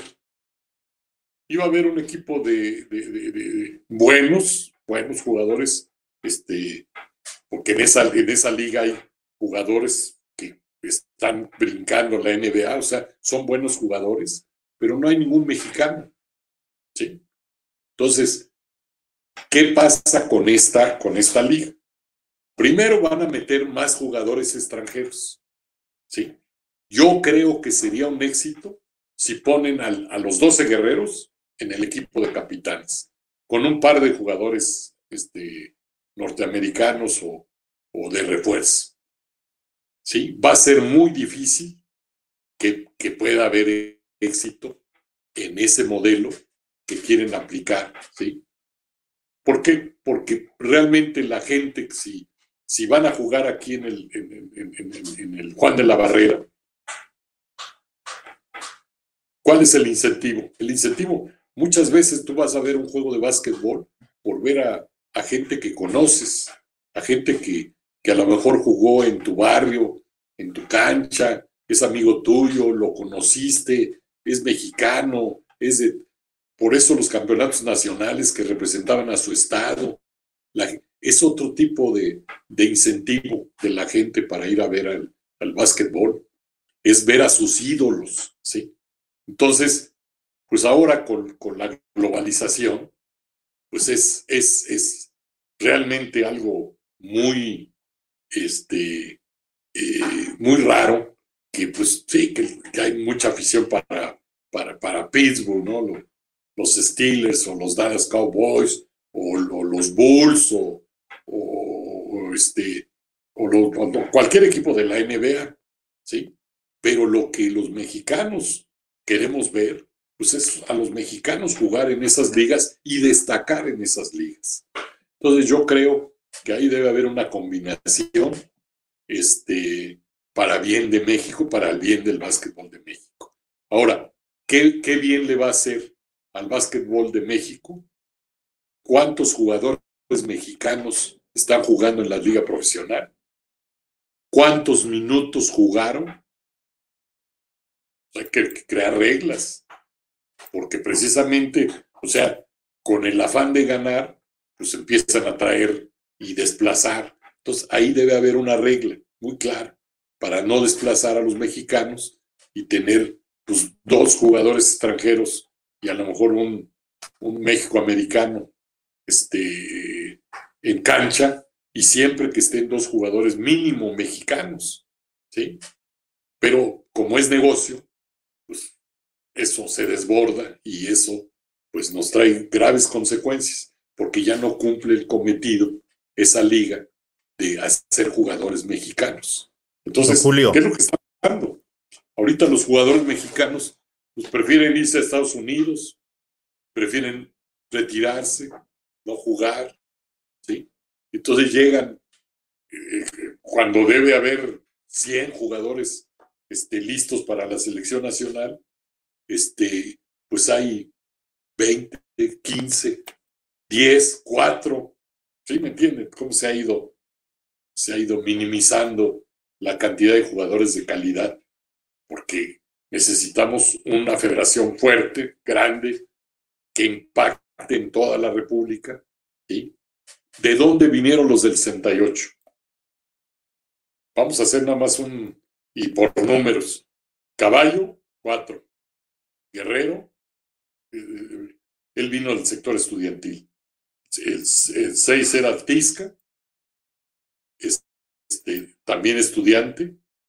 este, Arellano, popular, este, La Aguja, popular, este, Pombián, eh, vino de, educación física, Guzmán es ingeniero, este, el Chiques es licenciado, pero en fin, había una combinación entre el sector estudiantil y el sector popular.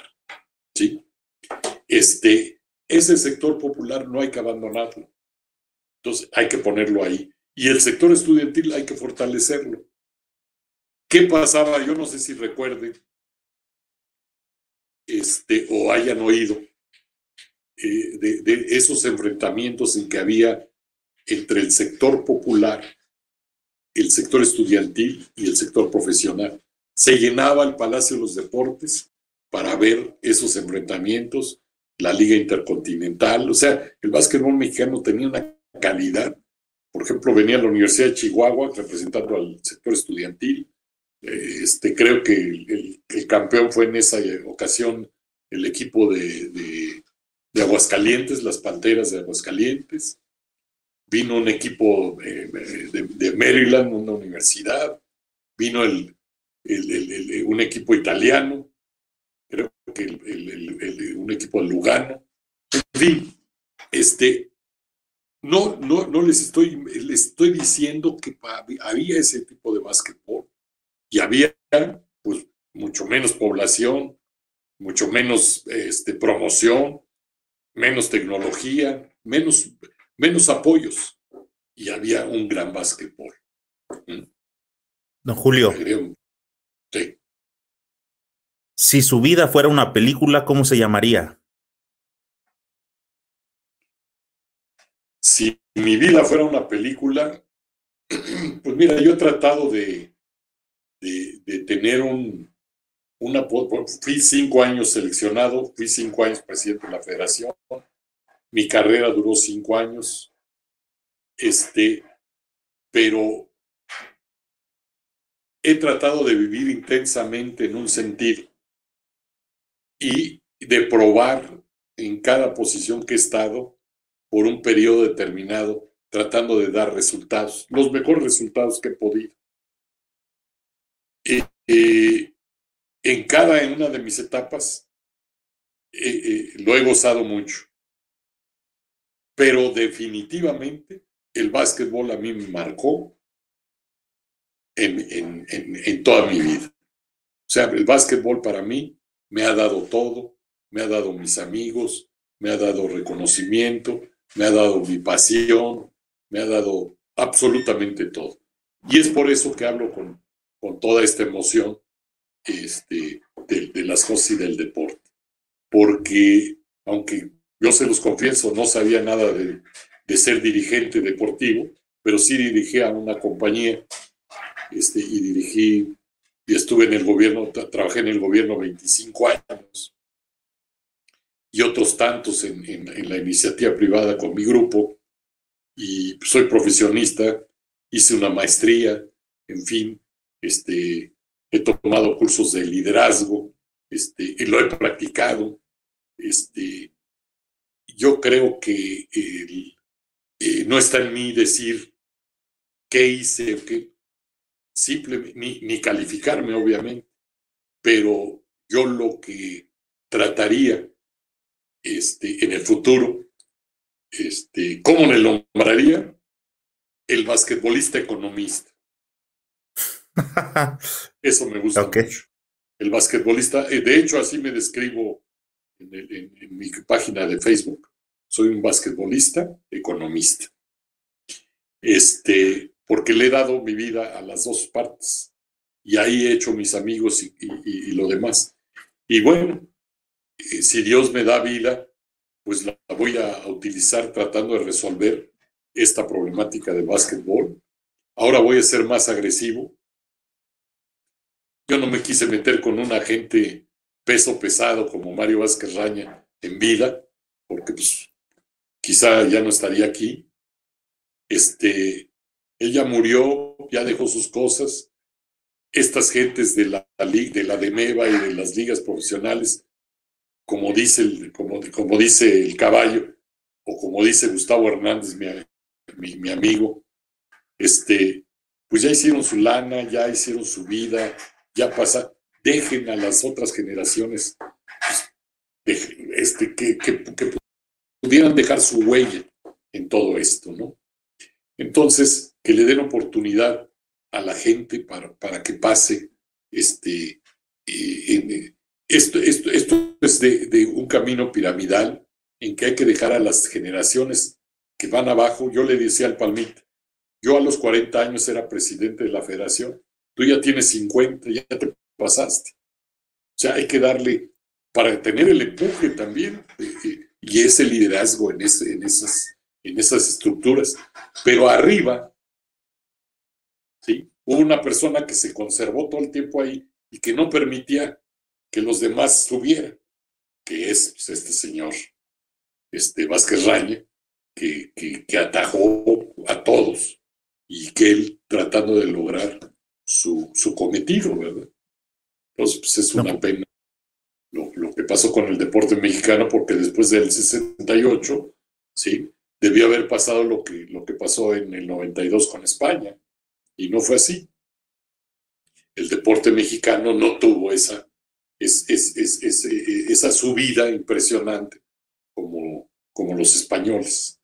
Entonces, bueno, este, eh, ya te contesté tu pregunta. Para ser basquetbolista hay que ser. Hay que ser. Pues mira, primero hay que ser apasionado. Yo creo que la, la, condición física te ayuda un poco. Este, hay que ser muy persistente, disciplinado. A mí me ha ayudado y me ha enseñado muchas cosas.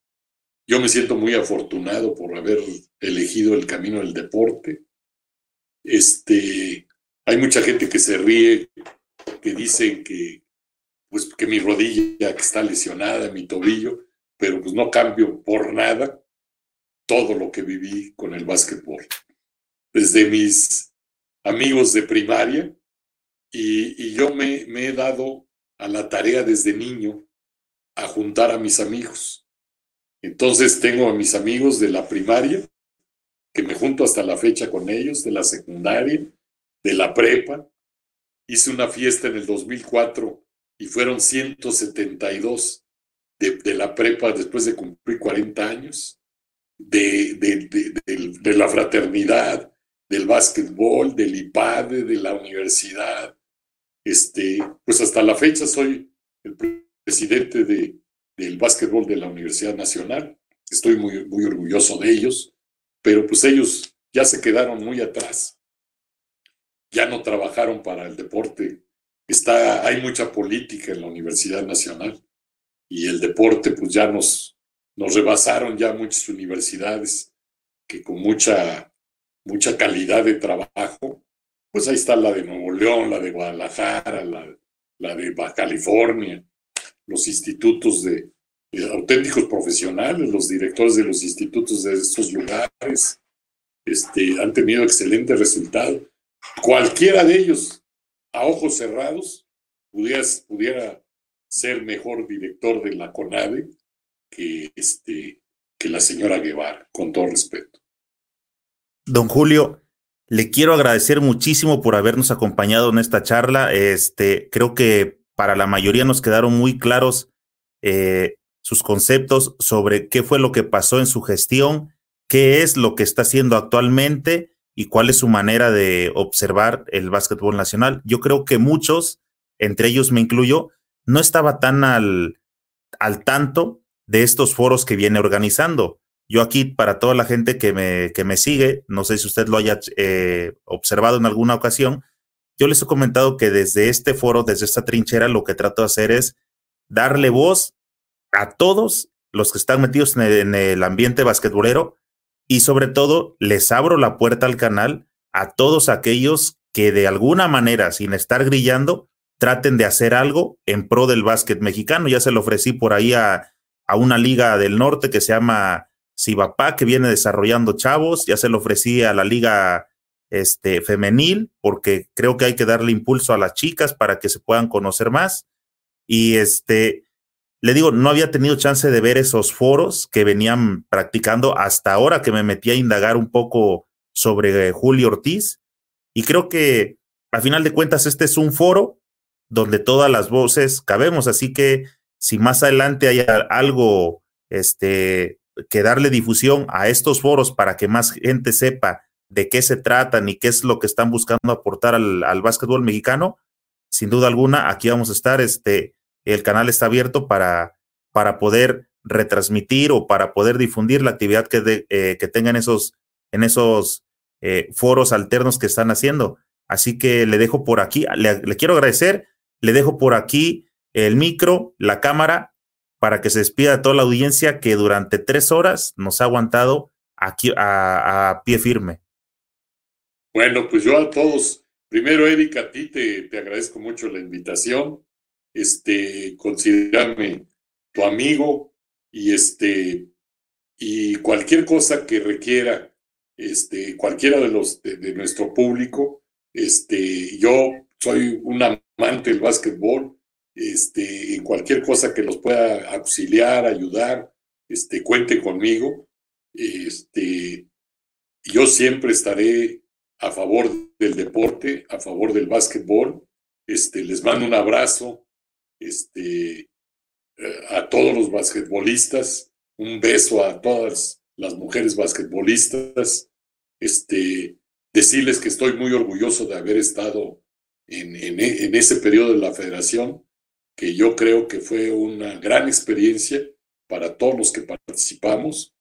Tuvimos éxito y a veces el éxito a los mexicanos no nos cae muy bien. Este, las gentes exitosas, ¿sí? decentes, honestas, las hacen a un lado. Yo hablo con la verdad, hablo a la persona que tiene más dinero en México, le digo cuáles son sus errores, a lo mejor ni lo sabe, pero su gente lo sabe perfectamente, el, mal que le han hecho al, al, deporte. Creo que no son ni más ricos ni más pobres, este, pero a un deporte tan, tan importante, pues le pudieron dar un poquito más de relevancia. Este, y pues estoy a sus órdenes. Cualquier, cualquier cosa que, que pueda yo colaborar con ustedes, con su programa, este, estoy, estoy al pendiente y tienes mi teléfono celular, mi conexión y ahí estamos listos en la fraternidad que este año cumplimos 16 años no, perdón, 14 años de haberla constituido. ¿eh? Yo creo que vamos a dar guerra y por ahí me estarán viendo más adelante. Algunos no guste... muy bien porque les digo sus verdades, pero bueno, esperemos que sea para bien. Un gusto, don Julio. Muchas gracias y buenas noches. Hasta luego. Hasta luego. Amigos, muchas gracias por habernos acompañado otra vez en otro episodio de este podcast basquetbolero Tiempo Fuera. Les recuerdo a todos a quién te gustaría que le demos seguimiento en YouTube. Suscríbete al canal y ahí viene una campana. Pícale esa campana hasta que parezca que se está moviendo. Esa es la forma en que te van a llegar los avisos de cuando estamos haciendo los directos. En iTunes, en Evox, en Spotify y las demás plataformas de podcast, ahí síguenos para que puedas escuchar estas conversaciones mientras tienes un viaje o estás atorado en el tráfico asegúrate de darle me gusta y comparte con tus amigos para que cada vez seamos más los que integramos esta chulada de comunidad basquetbolera. Te recuerdo que este episodio fue patrocinado por el único suplemento original creado especialmente para todos los amantes del básquetbol. Consíguelo en Amazon y en señorbasket.com. Nos vemos pronto en alguna cancha.